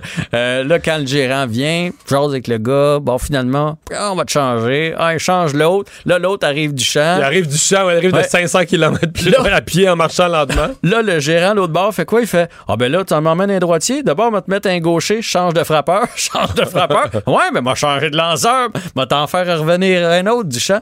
Ça, c'est trop long. Puis j'ai trouvé aussi, je sais pas si toi, t'es comme ça, mais côté stratégie, c'est devenu excessif. Les gars qui sont juste, mettons, mettons, capables de frapper à balle à droite, puis là, t'as plus de gars à court, t'as plus de gars dans le champ gauche. Ah, Tout le toute, toute monde la défensive se tasse. Là, ouais. s'en va Mais ça, c'est correct. du côté du deuxième but. C'est au frappeur. Non, mais c'est au frappeur à. Mais peux-tu faire une gauche euh, surprise? J'ai vraiment pas capable. Mais il est pas capable. Mais là, Non, mais là, c'est un bon frappeur va être que ça, ça, c'est de la stratégie. Je veux dire, tu sais, je veux dire, normalement, un bon joueur, si tu lui laisses une ouverture d'un bord, euh, Hey, il y a des frappeurs, là, il reste juste le gars du troisième but, de, mettons, de ce bar-là. Toutes les autres sont de l'autre côté. Tu parce fais- qu'il frappe à 80% là, fait que statistiquement, Mais voyons, tu le là. C'est ouais. que c'est ça, ce sport-là. C'est comme si on savait que McDavid rentre toujours à droite. Fait que mec qui joue contre le Canadien, on met pas de défenseur à l'autre bord. On met nos deux défenseurs du même côté. Tu sais, c'est un... Fait que, euh, bref, le baseball est à repenser. Ça demeure un très beau sport, mais moi, je trouve que il faut qu'il ajoute un petit... Mais euh, y a-tu juste ça, l'accélération du jeu? Euh, pour le reste, euh, ouais. Non, le reste- ben, en fait, moi, moi j'ai- j'ai- j'aimais le baseball dans le temps avec plus de stratégie, plus de vol de but, le court et frappe, le squeeze. Tu sais, tu te souviens de Philippe Allou, tout ça. Mais ça, c'est un problème, là. Présentement, ils prennent des lanceurs très, très puissants qui lancent des balles rapides. Fait que quand tu. Ou bien ils te passent dans le mythe, ou bien tu l'accroches puis tu frappes des circuits. Sais, c'est pas rare maintenant un match qui va finir 6-3. Tu sais, avant 6-3, là, il y avait 12 coups sûrs d'un bord puis 10 de l'autre. Maintenant, 6-3, ça se peut qu'il y ait 7 coups sûrs d'un côté puis 4 de l'autre parce que c'est des longues balles. Fait que, Puis des retraits au bâton parce que. Ouais. Puis même quand tu vas, êtes-vous allé voir un match? Moi, je suis allé au Blue Mais il parlait d'élargir la zone des prises aussi. hein. Ouais, pour forcer les gars, justement, À soigner plus. à frapper au. Mettons que euh, tu frappes plus au champ opposé. Parce que ça, c'est souvent quand la balle est de l'autre côté de la plate, t'as pas, pas le choix de t'étirer les bras, puis là, t'as pas de puissance, fait que tu fais juste la déposer en lieu sûr de l'autre côté, tu sais. Mais tu peux faire un triple avec ça. Mais tu peux faire un L'envoyer trip. dans le coin complètement. Ça. Fait que là, ça pourrait, ça pourrait forcer les frappeurs à s'élancer sur. Parce que là, le frappeur est devenu tellement bon que si c'est pas son lancer, il laisse passer. Jusqu'à temps d'avoir sa balle rapide, puis c'est des élans pour la sacrer l'autre bord à chaque fois. Puis même, je suis allé au Blue Jays l'année passée, là, puis quand t'es sur place, c'est pas pire. Tu, tu visites le stade. Tu sais, tu- à un moment donné, après trois manches, tu fais C'est long un petit peu, les enfants. hein? On va aller se promener dans la zone famille. Ils te donnent un hot dog gratis en échange de, de remplir un petit coupon. Puis là, tu passes deux manches à t'acheter un souvenir, tu reviens. Mais, euh, mais c'est pas bon signe si t'es t'es capable de quitter ton siège puis revenir puis pas avoir manqué d'action. C'est pas une, pas une bonne nouvelle. Jean-François, merci. Avec Bonne grand de plaisir. Vous aussi. Mario Dumont, un vent d'air frais. Pas étonnant que la politique soit sa deuxième nature. Vous écoutez Mario Dumont et Vincent Dessureau. Alors Vincent, pas mal de cas de COVID au Québec encore. Il y a plusieurs provinces, là, hier, M. Trudeau disait ça, qui ont, eu leur plus haut euh, nombre de cas de tous les temps. Oui, à plusieurs endroits, effectivement, au Canada, c'est en forte hausse. Chez nous, ben, c'est le fameux plateau là, où on est coincé depuis plusieurs Mais semaines. On, disait qu'on était un plateau de 1000, mais avec des 800-900. Puis on dit qu'on était un plateau de 1000, mais avec, Avec des des, 1100. avec des 1100, c'est ça. Tu as tout à fait raison. Euh, on sent peut-être effectivement une légère hausse dans le plateau depuis quelques jours. 1133, euh, 25 décès. Dans les décès, on Ça aussi, les décès, ben, c'est des plateaux qui sont à 20, 25, l'avant qui était à 10. là. Euh, effectivement, le bilan qui augmente, c'est quand même 25 décès par jour euh, depuis quelques jours, plus une personne hospitalisée, moins 5 aux soins intensifs. Euh, des éclosions, entre autres dans les milieux de travail, toujours vraiment, c'est- c'est c'est- c'est en surnombre. Six- près de 700 euh, éclosions. Milieu de, enfin, milieu scolaire, 378 et milieu de soins et milieu de vie, 193. Par région, capitale nationale, 55. Ça, ça va- mais Québec, ça va Vraiment, mieux. Là. Ça va très mal dans le Mauricie, centre du Québec, pour Saguenay-Lac-Saint-Jean. Saguenay encore 100, c'est le double de la région de Québec. On a Ouais. beaucoup moins de population. Euh, et tu le disais, Mauricie 116, Montréal 287, donc c'est à peu près toujours les mêmes chiffres. Lanaudière, Montérégie au-dessus de 100 aujourd'hui. Euh, donc, c'est- c'est- particulièrement, là, ces deux régions dont on a fait des avertissements, Saguenay-Lac-Saint-Jean et Mauricie, centre il y a à. Matane, il y a vraiment une éclosion inquiétante. Euh, Aujourd'hui, on a découvert de nouveaux cas. Oui, on en parlait dans l'émission hier. Euh, Ben, effectivement, là, ça c'est euh, bon. On a pu décrire davantage la situation dans les dernières heures. Situation critique. Importante éclosion à la résidence des bâtisseurs, euh, la santé publique qui rapporte maintenant 55 cas liés à cet établissement. Euh, donc, une éclosion euh, très importante pour le Bas-Saint-Laurent qui avait, on s'est réussi à contrôler. euh, Mais c'est bizarre hausse. parce que quand tu regardes les chiffres du Bas-Saint-Laurent, mettons cette semaine, là, les cas, c'est genre 1, 3, 5, 3, 40. Parce que l'éclosion, ils l'ont vraiment tout capté d'un d'une seule. euh, Aujourd'hui, on est à 40, effectivement, alors qu'on était à c'est tout petit en- chiffre. entre 1 là. et 5. Là. Absolument. Mais parce que là, ils ont vraiment fait tous les tests et ils sont, ils sont débarqués sur place en faisant les tests. Puis là, on a découvert l'ampleur de l'éclosion. Fait que t'as une journée tout à coup à 40. On a fait, euh, en fait, en date d'hier soir, 260 tests de dépistage effectués. Euh, donc, 44 résidents atteints du virus, deux personnes décédées, neuf travailleurs, deux proches aidants qui ont reçu des résultats positifs, euh, deux personnes hospitalisées pour le moment. Donc, le maire de Matane, euh, Jérôme Landry, qui euh, euh, demandait à la population de faire vraiment attention. On veut surtout pas basculer en zone rouge. Euh, on sait que Pascal Bérubé, euh, le député de Matane, Matapédia, soulignait que des appels automatisés de son bureau allaient être effectués dès ce soir pour sensibiliser la population aussi. Alors, on essaie de tout mettre en œuvre pour éteindre ce nouveau feu. Bon, en, euh, au Bas-Saint-Laurent, la santé publique qui demande aux citoyens qui se sont rendus à la résidence des bâtisseurs entre le 24 octobre et le 5 novembre d'aller passer un test de dépistage. Et on semble être assez ouvert, euh, malgré le nombre de cas qui reste élevé, à permettre les sports d'hiver, euh, puis quand même, même, même dans les bâtiments. Là. Euh, oui. euh, Même quand il faut rentrer, je veux dire, dans les bâtiments. Oui, c'est des bonnes nouvelles quand même pour ceux qui, euh, ben, qui, ont le goût de sortir à l'extérieur. La, les- les- la neige arrivera euh, tôt ou tard euh, au grand plaisir des amateurs de ski, de ski de fond, de motoneige et autres. Et sachez que on donne le feu vert aux sports d'hiver qui seront permis donc au Québec.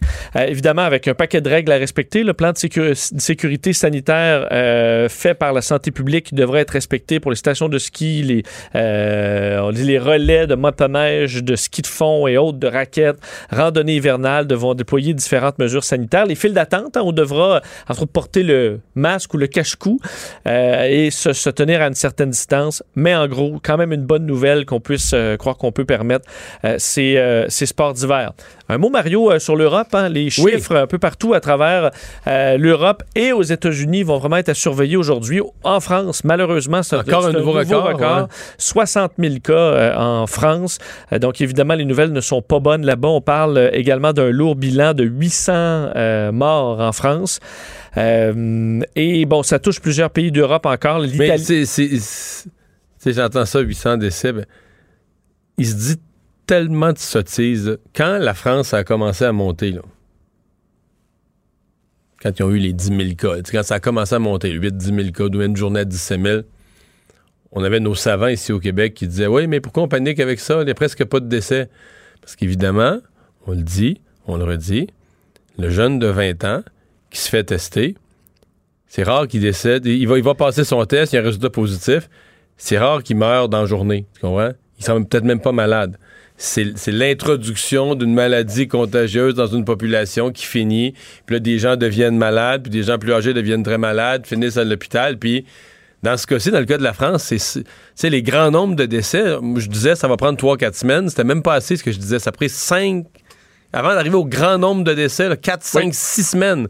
Mais ça finit, c'est inévitable. Tu sais, tu laisses la maladie rentrer. c'est- À un moment donné, elle va se rendre, le virus va trouver ces personnes vulnérables, puis elles vont décéder. Oui. Parce que d'ailleurs, dans les, plus, pires journées de la première vague en France, on était euh, au- autour de 1200, 1500 morts, si je regarde rapidement d'un- coup d'œil.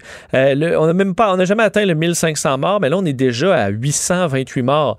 Euh, alors qu'on on a appris à gérer la COVID davantage. Le système de santé n'est pas encore surchargé en France. On a l'équipement aussi pour y faire face et on est quand même à Malgré tout, là. 800 morts. On va atteindre bientôt le 1000. Et on sait que là où on commence à avoir des gros taux de décès, c'est lorsque le système est saturé. Et ça, Emmanuel Macron l'avait dit. Il le. Euh, début de mi-novembre, on sera complètement saturé.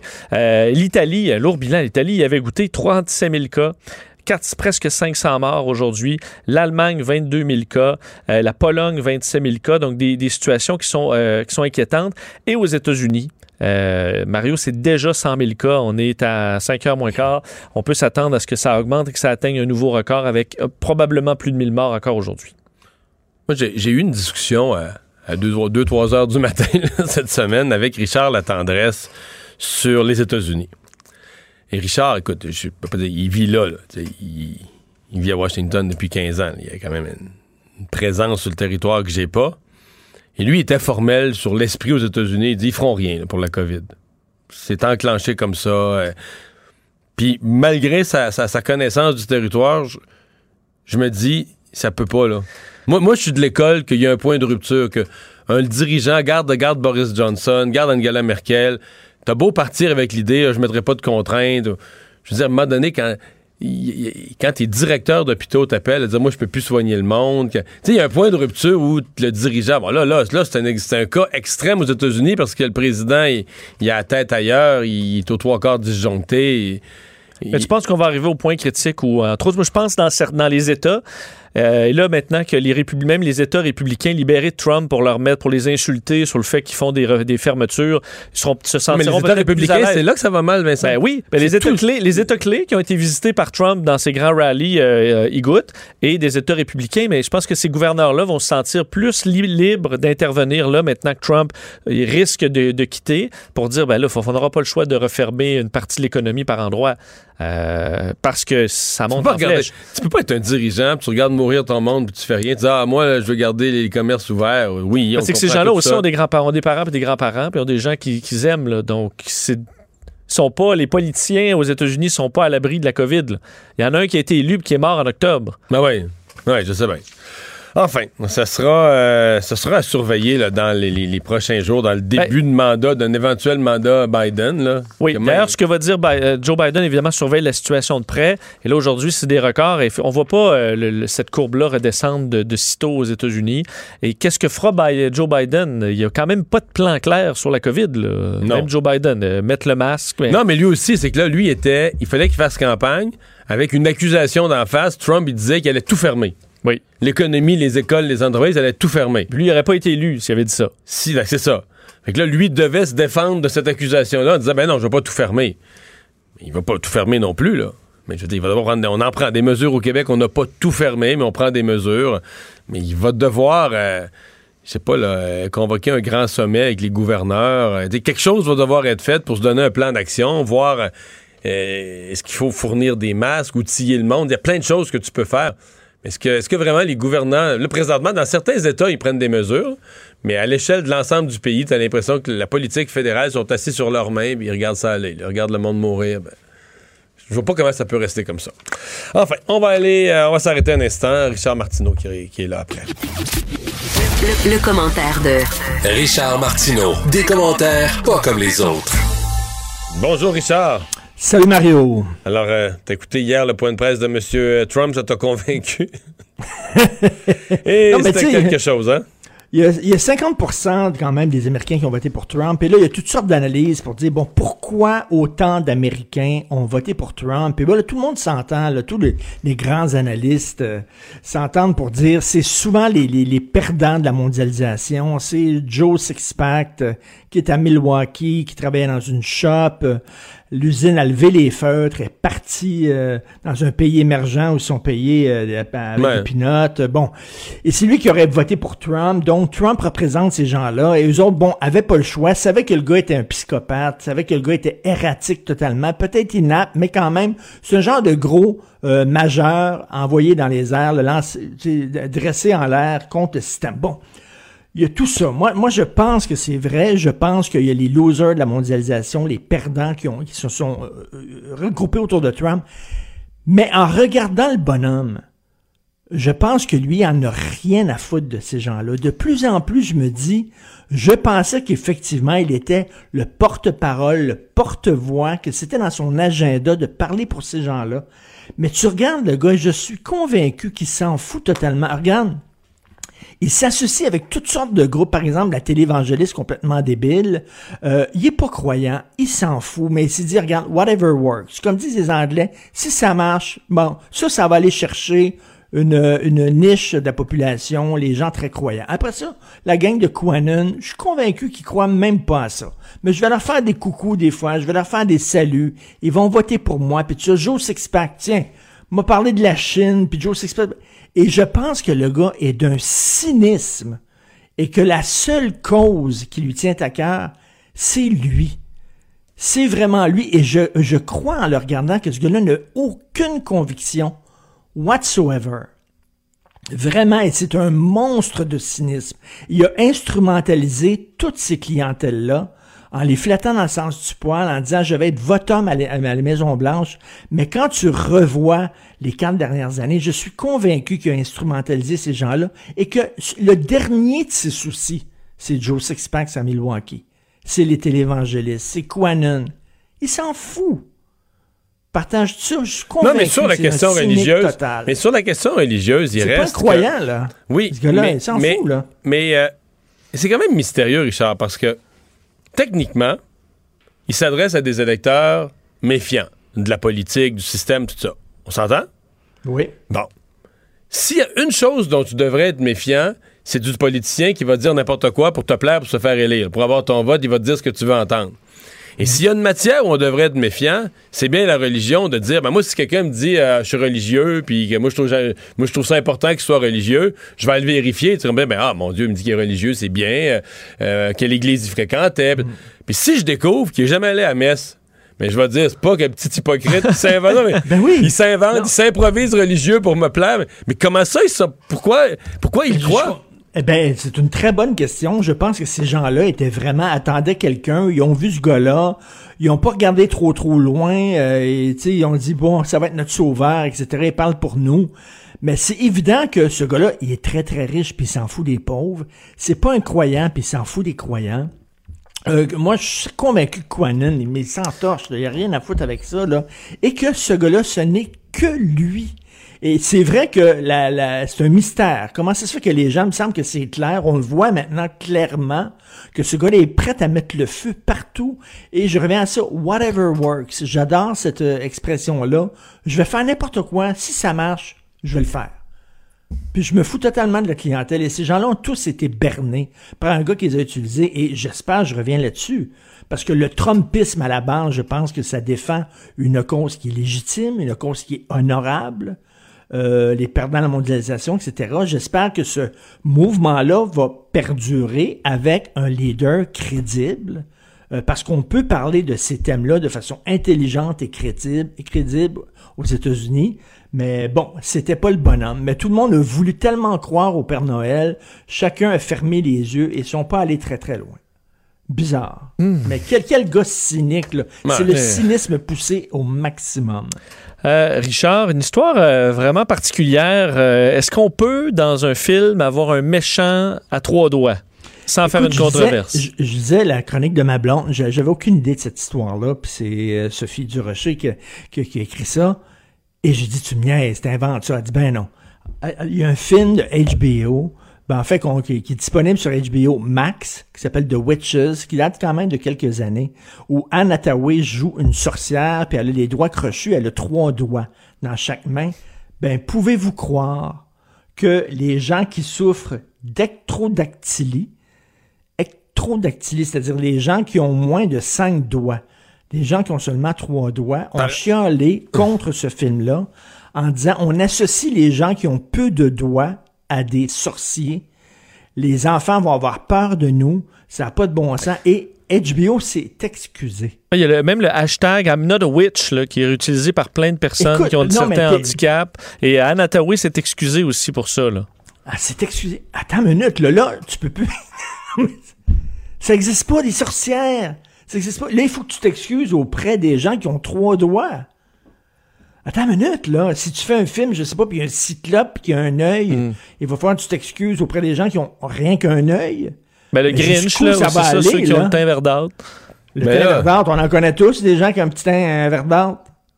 Ben, là, c'est rendu, mais moi, j'adore ça. Mais moi, mon ça beau-père, mon que- beau-père qui a travaillé sa construction puis qui a eu un accident avec une scie à trois doigts puis il sait même pas lui qui est victime, il a pas entendu parler de ça, cette controverse-là. Là, là, et j'espère qu'il va se plaindre. Là, moi aussi, j'avais un oncle, là, j'avais un oncle qui avait quatre doigts.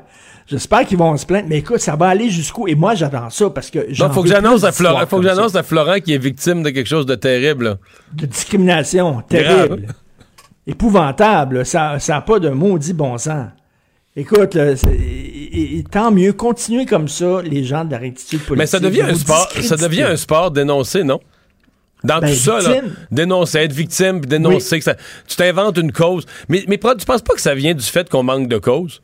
Que, tu sais, à un moment donné... Mais moi, je euh, pense que ça vient du fait d'une société bourgeoise, confortable. Quand t'es rendu, tes problèmes, c'est ça, là. C'est que ça va bien. Ça va bien dans notre société. Mais ça, Tu t'as plus, de plus de vraie cause pour militer. Fait que tu regardes un film, tu vois la sorcière qui a trois doigts, puis tu dis, ouais, mais les gens, les, les gens, eux, qui, n'ont, qui manquent des doigts, ben là, ils vont, ils vont être insultés de voir qu'on associe des sorcières à eux, puis ça devient, ça, devient une cause. Penses-tu qu'il y a ça en Syrie? Penses-tu que les gens en Syrie disent ça n'a pas de bon sens? J'ai vu un film, puis euh, la fille avait trois doigts? Pense pas, hein? Tu sais, c'est la pyramide de Maslow. Là. Les autres sont en train, là, euh, de, sont en train de survivre. Là. Je pense, mais nous autres, là, quand t'es rendu, c'est ça ton problème. Ça va bien. Ça va bien. Mais réjouissons-nous. bien. Quand tout ce qui manque dans ta maison, là, c'est un support à banane.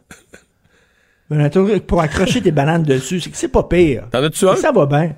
Ces pas. bananes, ouais. Moi, T'en ça me pas? fascine. Les supports à bananes, Hey, ça, ça me va fascine. bien. J'aime ça. On en a un, nous, depuis euh, une couple d'années, puis on aime ça, finalement. T'as un support. T'as un support à banane. Je me demande qui achète un support à banane. Mais c'est Ben pas voilà. moi qui l'ai acheté dans la maison, mais il est là, puis ça tient banane. Mais quand il en reste juste une, Ah, non, parle-moi ça pas.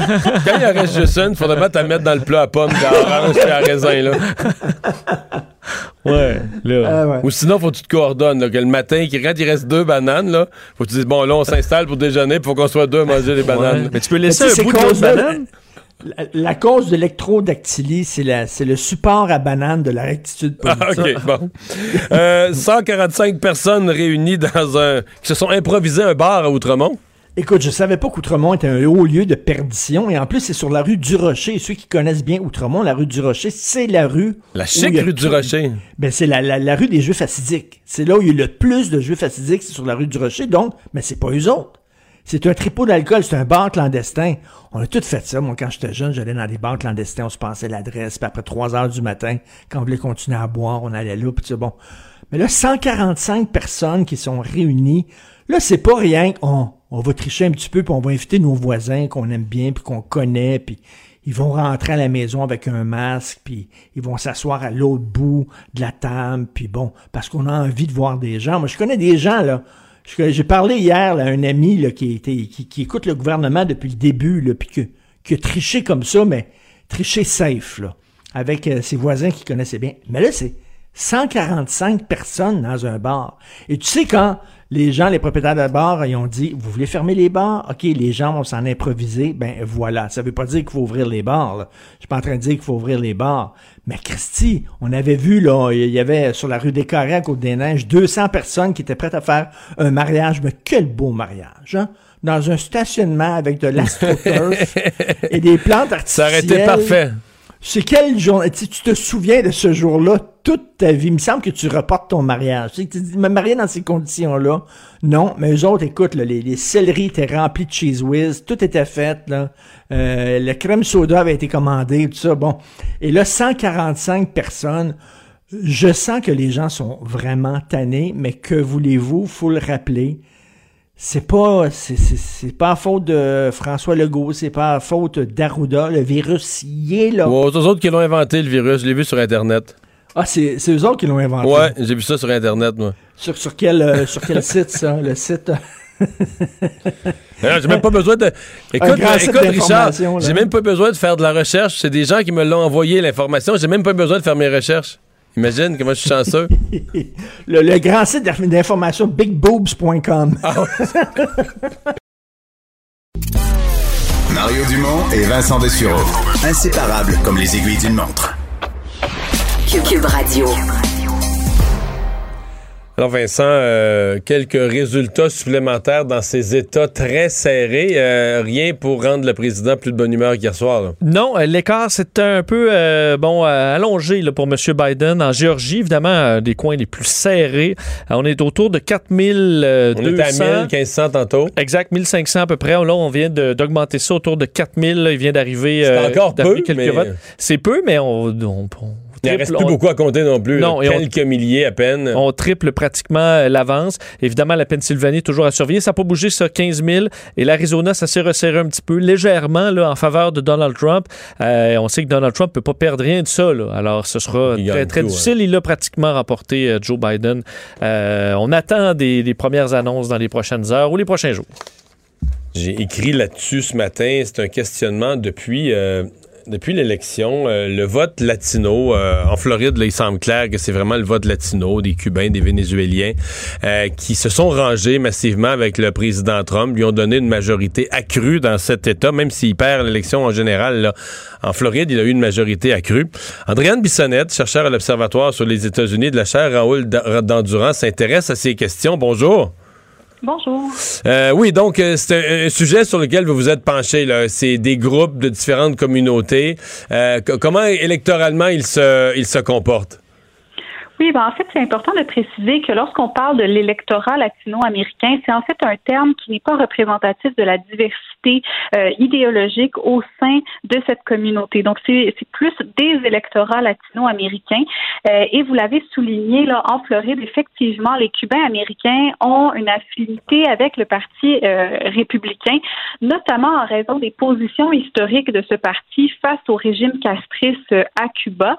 Mais lorsqu'on regarde davantage les Mexicains américains, les Centra-américains, même les Sud-américains, on voit que le, euh, le portrait est très différent et, et c'est ce qu'on ce qu'on observe notamment là, en Arizona où Ouais, ils, sont plus, ils sont plus dans l'Ouest, ceux-là. Hein?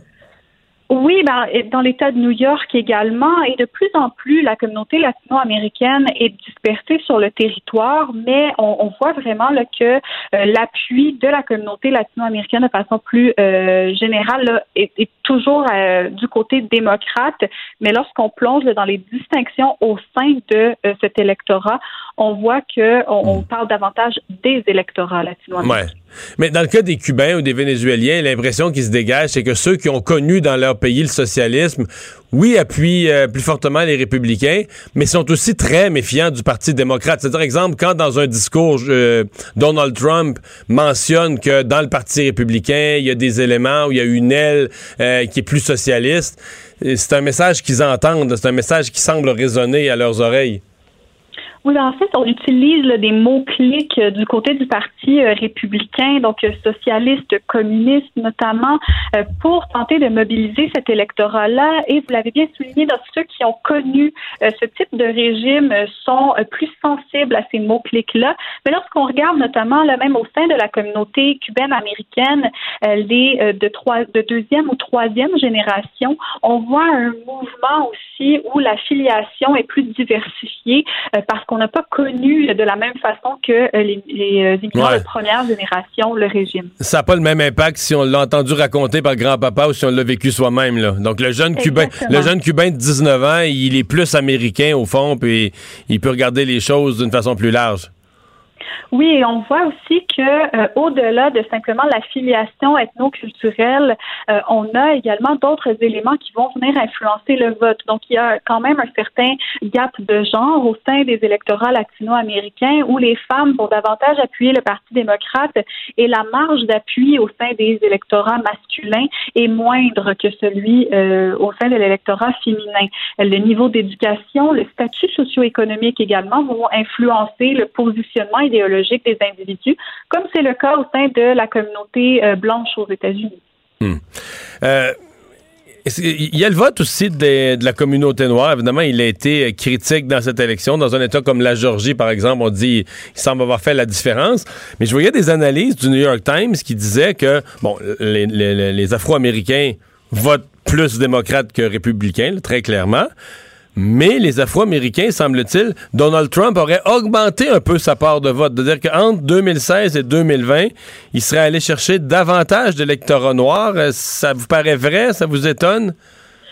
Euh, oui, donc effectivement, là, c'est euh, une marge qu'on a légèrement augmentée du côté du Parti républicain, mais c'était pas 0% des Afro-Américains qui votaient pour le Parti républicain avant. Donc, on, est venu avoir, augmenter un petit peu la marge, mais également, euh, on, voit que du côté du Parti démocrate, on peut encore compter le solidement sur cet électorat-là. Euh, non, c'est juste que les gens, ouais, c'est juste que les gens ici sont étonnés de ça parce qu'ils ont l'impression que, tu sais, on, entend ici au Québec que Trump c'est un raciste, etc. Donc, on pourrait avoir l'impression que euh, à la fin de son mandat, l'électorat afro-américain, l'électorat noir soit encore plus hostile à lui. Et donc, non, il y en a qui, il y en a qui aiment son discours, il y en a qui se reconnaissent. C'est quoi qui, qu'est-ce qu'ils aiment? C'est la loi et l'ordre? C'est. Ça dépend en fait de, euh, des individus. Ça dépend de, l'enjeu saillant pour vous dans une élection. Donc, euh, au même titre où il y a des Latino-Américains qui votent pour Donald Trump, malgré ses propos contre l'immigration et malgré ses propos racistes envers la communauté latino-américaine, euh, il y a donc, selon notamment le, statut socio-économique, les politiques de M. Trump par rapport aux impôts peuvent séduire des électeurs peu importe l'origine ethno-culturelle. Donc, selon l'enjeu qui hmm. domine pour vous, ça va avoir un impact aussi sur le parti pour lequel vous allez enregistrer votre vote. Ouais. C'est euh, c'est quand même euh, fascinant la relation. Là, j'ai élargi de Donald Trump, mais le Parti républicain, euh, à travers l'histoire, si on le regardait sur un siècle, parce qu'en fait, j'aurais peut-être dire le Parti démocrate, au sortir de la guerre de sécession, après la fin de l'esclavage, là, pendant pendant des décennies, le Parti républicain était le parti de l'union, de, la reconnaissance des droits des Noirs, et c'est le Parti démocrate qui avait de la misère de façon générale avec euh, avec toutes les communautés culturelles. Et durant durant le siècle dernier, tout à coup, sur une période de quelques décennies, les choses ont complètement basculé.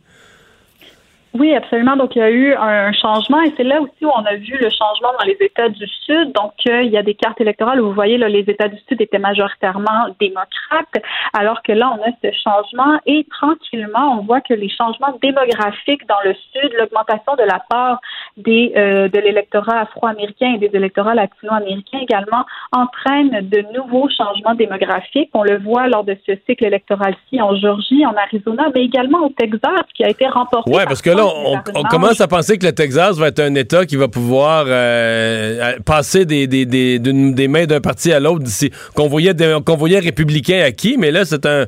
Il pourrait devenir un swing state sous peu, là. Hein? Oui, exactement. Donc, M. Trump a remporté l'État par quelques 8 euh, 6% pardon, de vote euh, et a perdu, là, notamment dans les banlieues euh, de Austin, autour de Houston également et de Dallas. Euh, mais on, on, a vraiment là, une diversification de l'électorat, tant parce qu'on a une augmentation du poids des latino-américains, mais également parce qu'il y a des migrations internes aux États-Unis et on a notamment là, un mouvement de la Californie vers le Texas dans les dernières années qui jeunes, des jeunes dans les nouvelles technologies, etc. Exactement, et également dans les énergies vertes, il y a des, euh, il y a oui du pétrole au Texas, mais il y a également des champs d'éoliennes dans l'État. Euh, donc il y a ce changement là idéologique qui euh, s'articule. Et cette année, le Texas donc est bien resté rouge, mais a été annoncé très tard en soirée. Donc il était à peu près une heure et quart du matin quand le Texas a été annoncé finalement républicain. Habituellement, c'est un État qui était donné aux républicains beaucoup plus tôt en soirée sortons de la question du vote des communautés. Vous êtes aussi, vous surveillez de près la, situation aux États-Unis. Un commentaire général sur la suite des choses, sur ce que M. Biden peut dire ce soir, sur comment le président Trump va agir euh, dans les jours et semaines à venir? Comme vous l'avez euh, bien mentionné là, avant notre discussion avec l'état de, euh, de la course en Pennsylvanie, c'est serré, mais on pourrait avoir des résultats dès ce soir qui fait que le contenu du discours de M. Biden euh, est, difficilement prévisible. Ça, dépendra s'il se prononcera avant que des résultats soient annoncés ou si on aura des résultats à ce moment-là. Si on a toujours il semble y avoir, il y a toujours une rumeur qu'à l'heure du souper, mais il s'est dit tellement de choses, mais qu'on pourrait avoir des grands réseaux de TV qui, qui, qui feraient, qui trancheraient là, à l'heure du souper, mais est-ce que c'est vrai ou pas? Euh? On sait pas. Ça reste à voir. On est extrêmement prudent là, euh, du côté des réseaux de télévision. Certains ont annoncé l'Arizona déjà bleu. On peut penser à Fox News et également à la Associated Press. Mais du côté de CNN, du New York Times, on est plus prudent et on attend. Si jamais on n'a pas de résultats, on peut s'attendre à un discours similaire à ceux des derniers jours où M. Biden euh, réaffirmait l'importance de comptabiliser tous les votes et d'avoir confiance envers le système démocratique euh, actuellement en cours. Bien, merci d'avoir été avec nous. Au revoir. Merci à vous. Bonne soirée. Brianne Bissonnette, chercheur à l'Observatoire sur les États-Unis de la chaire Raoul d'Endurant. Le, commentaire de Emmanuel Latraverse. Des analyses politiques pas comme les autres. Bonjour Emmanuel. Bonjour. Alors, euh, tu euh, as suivi de près tous ces développements aujourd'hui. Euh, d'abord, est-ce que ça te paraît pensable, plausible qu'au moment où M. Biden va prendre la parole, on ait déjà eu une espèce de reconnaissance qu'il est élu, ou au moins, ben, il y en a qui disent on pourrait trouver une formule du côté des réseaux de télé là, pour dire qu'il est élu euh, moyennant le respect des, des recomptages judiciaires à venir, mais espèce de formule. Là. Mais donc, il y a beaucoup de pression sur les réseaux à, américain en ce moment de la part de l'équipe de M. Biden pour lui ouvrir cette, euh, cette fenêtre euh, cette fenêtre là. Euh, en même temps, on est dans un contexte tellement polarisé aux États-Unis que la la responsabilité supérieure des réseaux de télévision est absolument essentielle. Alors, il faut, euh, je pense qu'ils sont en mesure de le faire, encore que j'ai pas vu dans la minutie des chiffres, là, mais la réalité, c'est qu'ils ne peuvent pas le faire avant d'avoir la quasi et absolue certitude. Que, ça peut plus revirer de bord, là. Que ça peut plus revirer de côté. On est déjà dans un contexte où il y a une proportion grandissante des Américains qui ne croient plus les médias institutionnels, les médias traditionnels, si on veut, et, euh, et là, euh, leur réputation et leur, euh, leur, leur capacité de reconstruire un lien de confiance avec l'électorat pèse dans la balance. Donc, que dit M. Biden? Là? Mettons, que rien n'a été tranché, on est toujours dans le même flottement. Évidemment, il y a un flottement, mais pour tous les observateurs, on voit bien que M. Biden est de plus en plus proche. Il a pris l'avance dans tous les États qu'on surveille, mais pas assez pour qu'on puisse faire la déclaration. Il dit quoi? Ben, je pense qu'il peut, vraiment, il peut remercier ses électeurs, leur mobilisation, parler de leur capacité de, de, de, surmonter les défis de la pandémie. Euh, c'est quand même, c'est, j'ai bien des réserves à l'égard de la campagne démocrate et du discours des démocrates aux États-Unis, mais on va reconnaître qu'il y a 69 millions d'Américains qui sont déplacés. C'est un plus haut taux de participation qu'on pense n'avoir jamais vu aux États-Unis. Et c'est grâce à la mobilisation euh, de cet électorat-là qui a cru en lui. Hmm. C'est important de souligner l'importance du vote. Mais en même temps, moi, j'ai l'impression que ce discours de M. Biden ce soir est presque aussi important que le serait son discours inaugural. Il faut qu'il soit capable d'avoir un ton qui va lui permettre de commencer à, rassurer les partisans de M. Trump. C'est à, eux presque qu'il doit s'adresser davantage qu'à sa base partisane. Parce que ces gens-là sont convaincus qu'on leur vole l'élection en ce moment. Et c'est ça qui est, qui est néfaste dans la dans le dans le dans la stratégie destructrice de, de monsieur Trump, c'est qu'il mine la légitimité de l'élection et donc euh, euh, la foi de tous ces électeurs dans leur propre démocratie. Et je pense que c'est à ce, à ce problème-là que M. Biden, dès ce soir, doit commencer à offrir une forme de réponse. Est-ce qu'il pourrait euh, commencer à comment dire, à agir sans s'auto-déclarer gagnant, mais à agir comme président. Je pense au, thème de la COVID-19, là, où la situation est catastrophique aux États-Unis. Euh, on en a moins parlé cette semaine parce que c'était semaine d'élection, mais jour après jour, ils battent des records. Encore aujourd'hui, la façon que les chiffres ont commencé à sortir, ils vont battre le record d'hier en nombre de cas, euh, de décès, d'hospitalisation, ça va pas bien du tout est-ce qu'il pourrait commencer à aborder des grands thèmes de politique publique? Bon, le programme, le programme d'aide économique qui, est attendu, commencer donc à, parler des choses qui doivent être faites. Je ne sais pas comment le faire sans s'auto-proclamer, mais tu parler aux Américains de ce qui doit être fait pour le bien du pays, comme, comme un président le ferait. Oui, il peut le faire sur l'aspect de la pandémie, sur l'aspect de l'économie, mais il ne peut pas le faire sans tendre la main aux républicains. Parce que la, la, réalité, c'est qu'on a tous les yeux rivés absolument sur l'élection présidentielle, mais les républicains ont maintenu leur contrôle de toutes les assemblées législatives qui étaient vraiment en jeu pendant cette élection, et ils ont sauvé les postes de gouverneurs qui étaient en jeu. Ils en ont même gagné un de plus. Alors, objectivement, à cause de la façon dont le système américain est organisé, le président sur le front de la pandémie a besoin un peu comme ici au, au Canada, il, a, a besoin de travailler avec les États. Il a besoin d'engager un dialogue avec eux.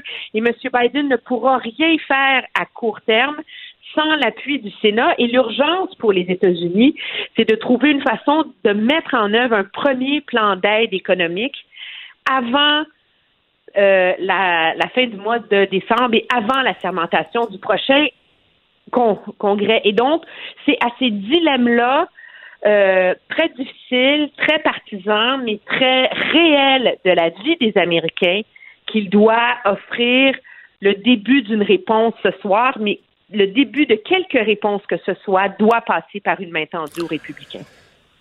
On va écouter ça. Et euh, tu voulais nous dire un mot, il nous reste deux minutes, mais sur euh, la décision, et c'est toute une décision à prendre dans une salle d'information coupée en plein milieu le président des États-Unis parce qu'il ment trop. Euh, c'est ce qu'a fait, par exemple, le réseau MSNBC hier soir. Oui, j'ai beaucoup de difficultés avec ça. Je, je, je crois que euh, les, les Américains qui disent avoir un respect profond pour leurs institutions ça demeure le président des États-Unis.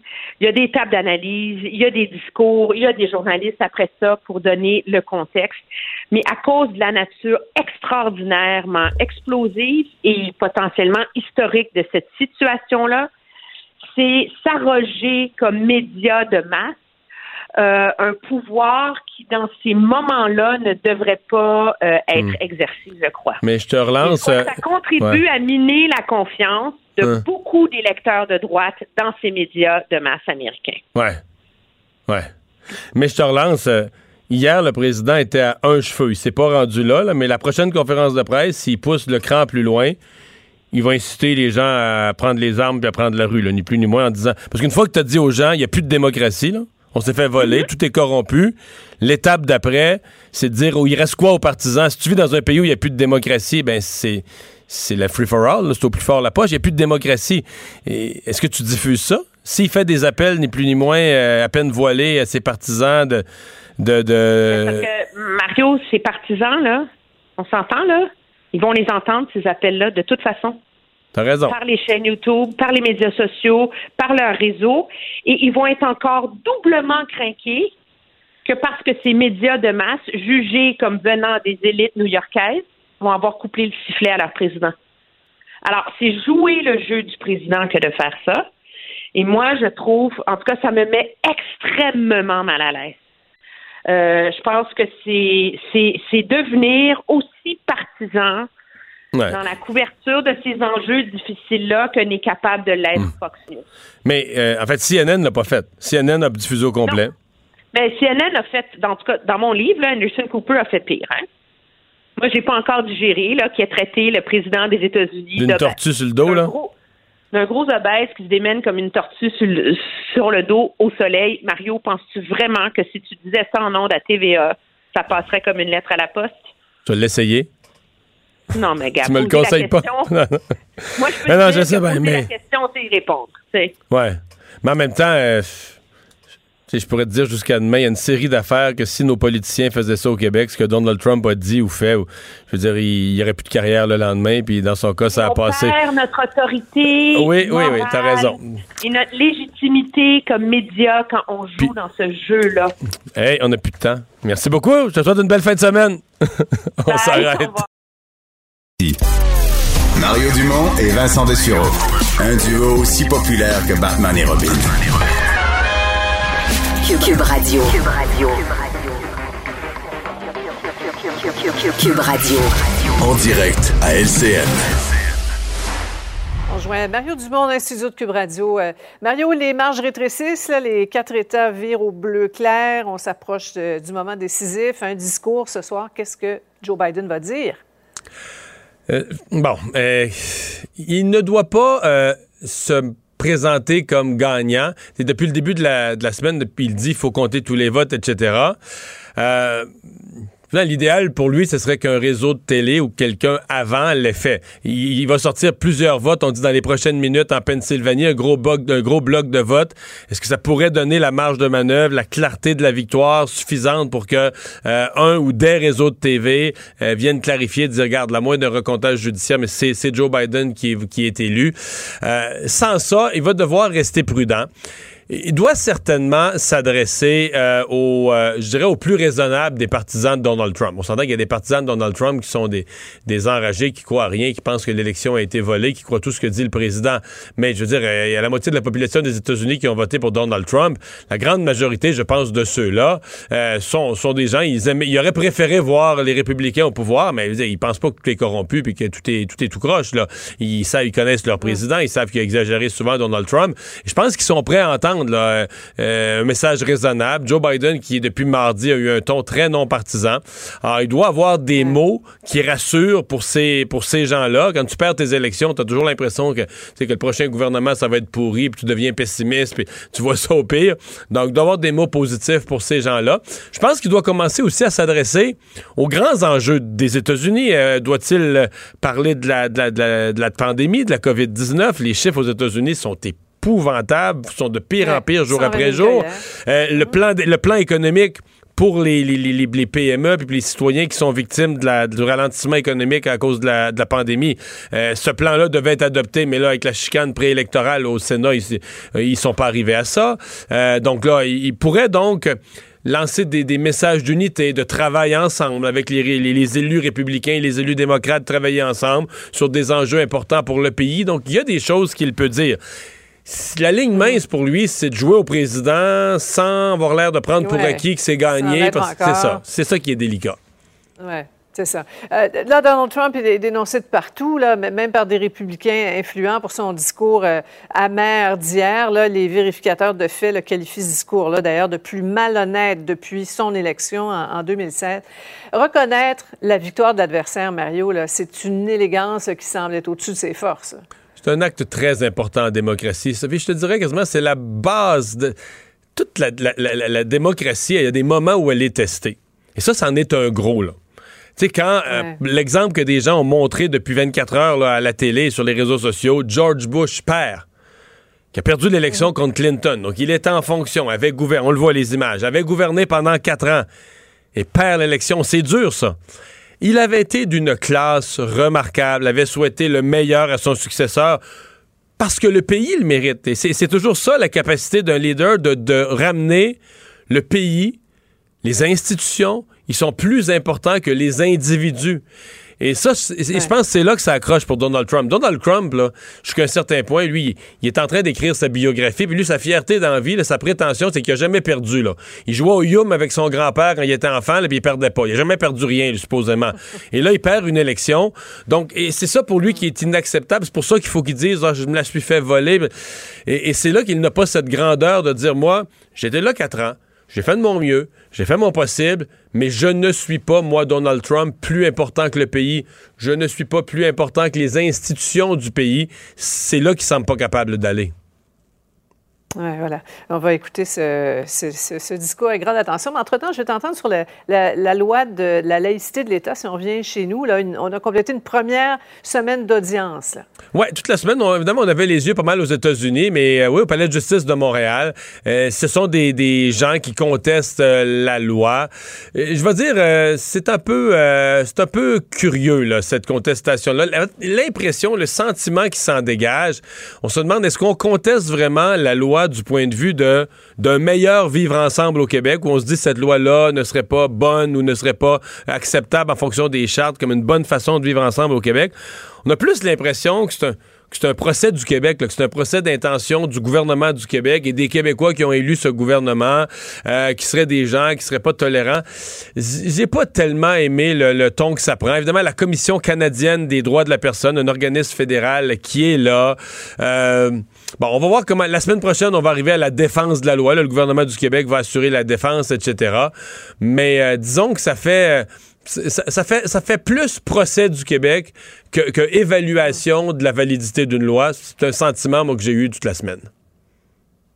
Merci beaucoup, Mario. Bonne fin de semaine. Alors Vincent, ben, c'est la grande question. Que va dire euh, Joe Biden? Rappelle-nous exactement les détails de cette prise de parole ce soir. C'est prévu pour 20 heures euh, et c'est, on sait, à Wilmington où on avait installé sa scène pour la soirée électorale qui est encore toujours là. D'ailleurs, on dit que le niveau de sécurité des euh, services secrets autour de Joe Biden, qui était déjà très élevé pour n'importe quel candidat, mais là, c'est beaucoup, on en a ajouté, ce qui sonne qu'on prépare une transition du pouvoir et on protège celui qu'on considère peut-être comme le prochain président. Alors ça, on sent ça, on verra à 20 heures ce soir. Dans les dans les nouvelles à surveiller dans les prochaines minutes des votes qui arrivent en Pennsylvanie. Et ça, on sait dépendamment là, on parle d'une masse de votes, là. Ben- donc, qui pourrait peut-être euh, donner la genre de marge de manœuvre. Les réseaux qui sont nerveux de déclarer Biden gagnant pourraient peut-être aller chercher leur marge de manœuvre. S'il y a assez de coussins pour euh, pouvoir l'annoncer, c'est possible. On va surveiller dans les prochaines la marge, minutes. La marge en Pennsylvanie est de 15 000. Exact, 14 500. Parce que la Pennsylvanie, c'est 20 grands électeurs. Ça fait une grosse différence. Ça... absolument. Si euh, Joe Biden remporte la Pennsylvanie, c'est terminé. Euh, également, l'Arizona, vers 9 h ce soir, on aura des résultats, voir si ça se resserre ou pas.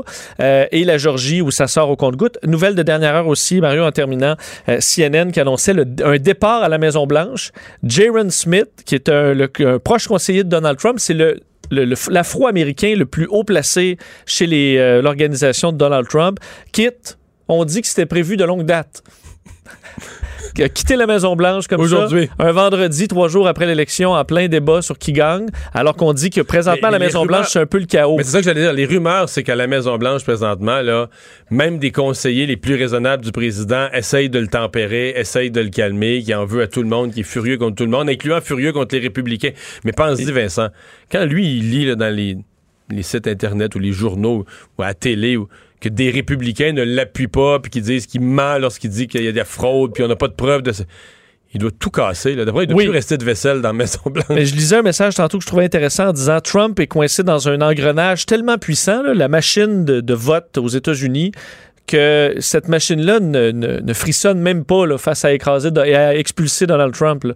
Euh, et que lui aura beau se débattre, l'engrenage est parti. On verra dans les prochaines heures. Est-ce que demain matin, on aura un président élu aux États-Unis? C'est pas impossible. Ça se peut aussi que ce Il soit va plus rester un suspense. là, parce que là, on dit euh, le suspense, c'est le président élu. Mais une fois, mettons que Biden est désigné comme président élu, comment va se comporter Donald Trump? Parce que techniquement, il est, président jusqu'au 20 il a les pleins pouvoirs là, jusqu'au 20 janvier. Oui. C'est beaucoup, de- c'est beaucoup de jours, ça, là. On va avoir d'autres choses à, se- à discuter la semaine prochaine. Merci Vincent, merci à vous d'avoir été là. On reprend ça lundi 15h30. Cube Radio.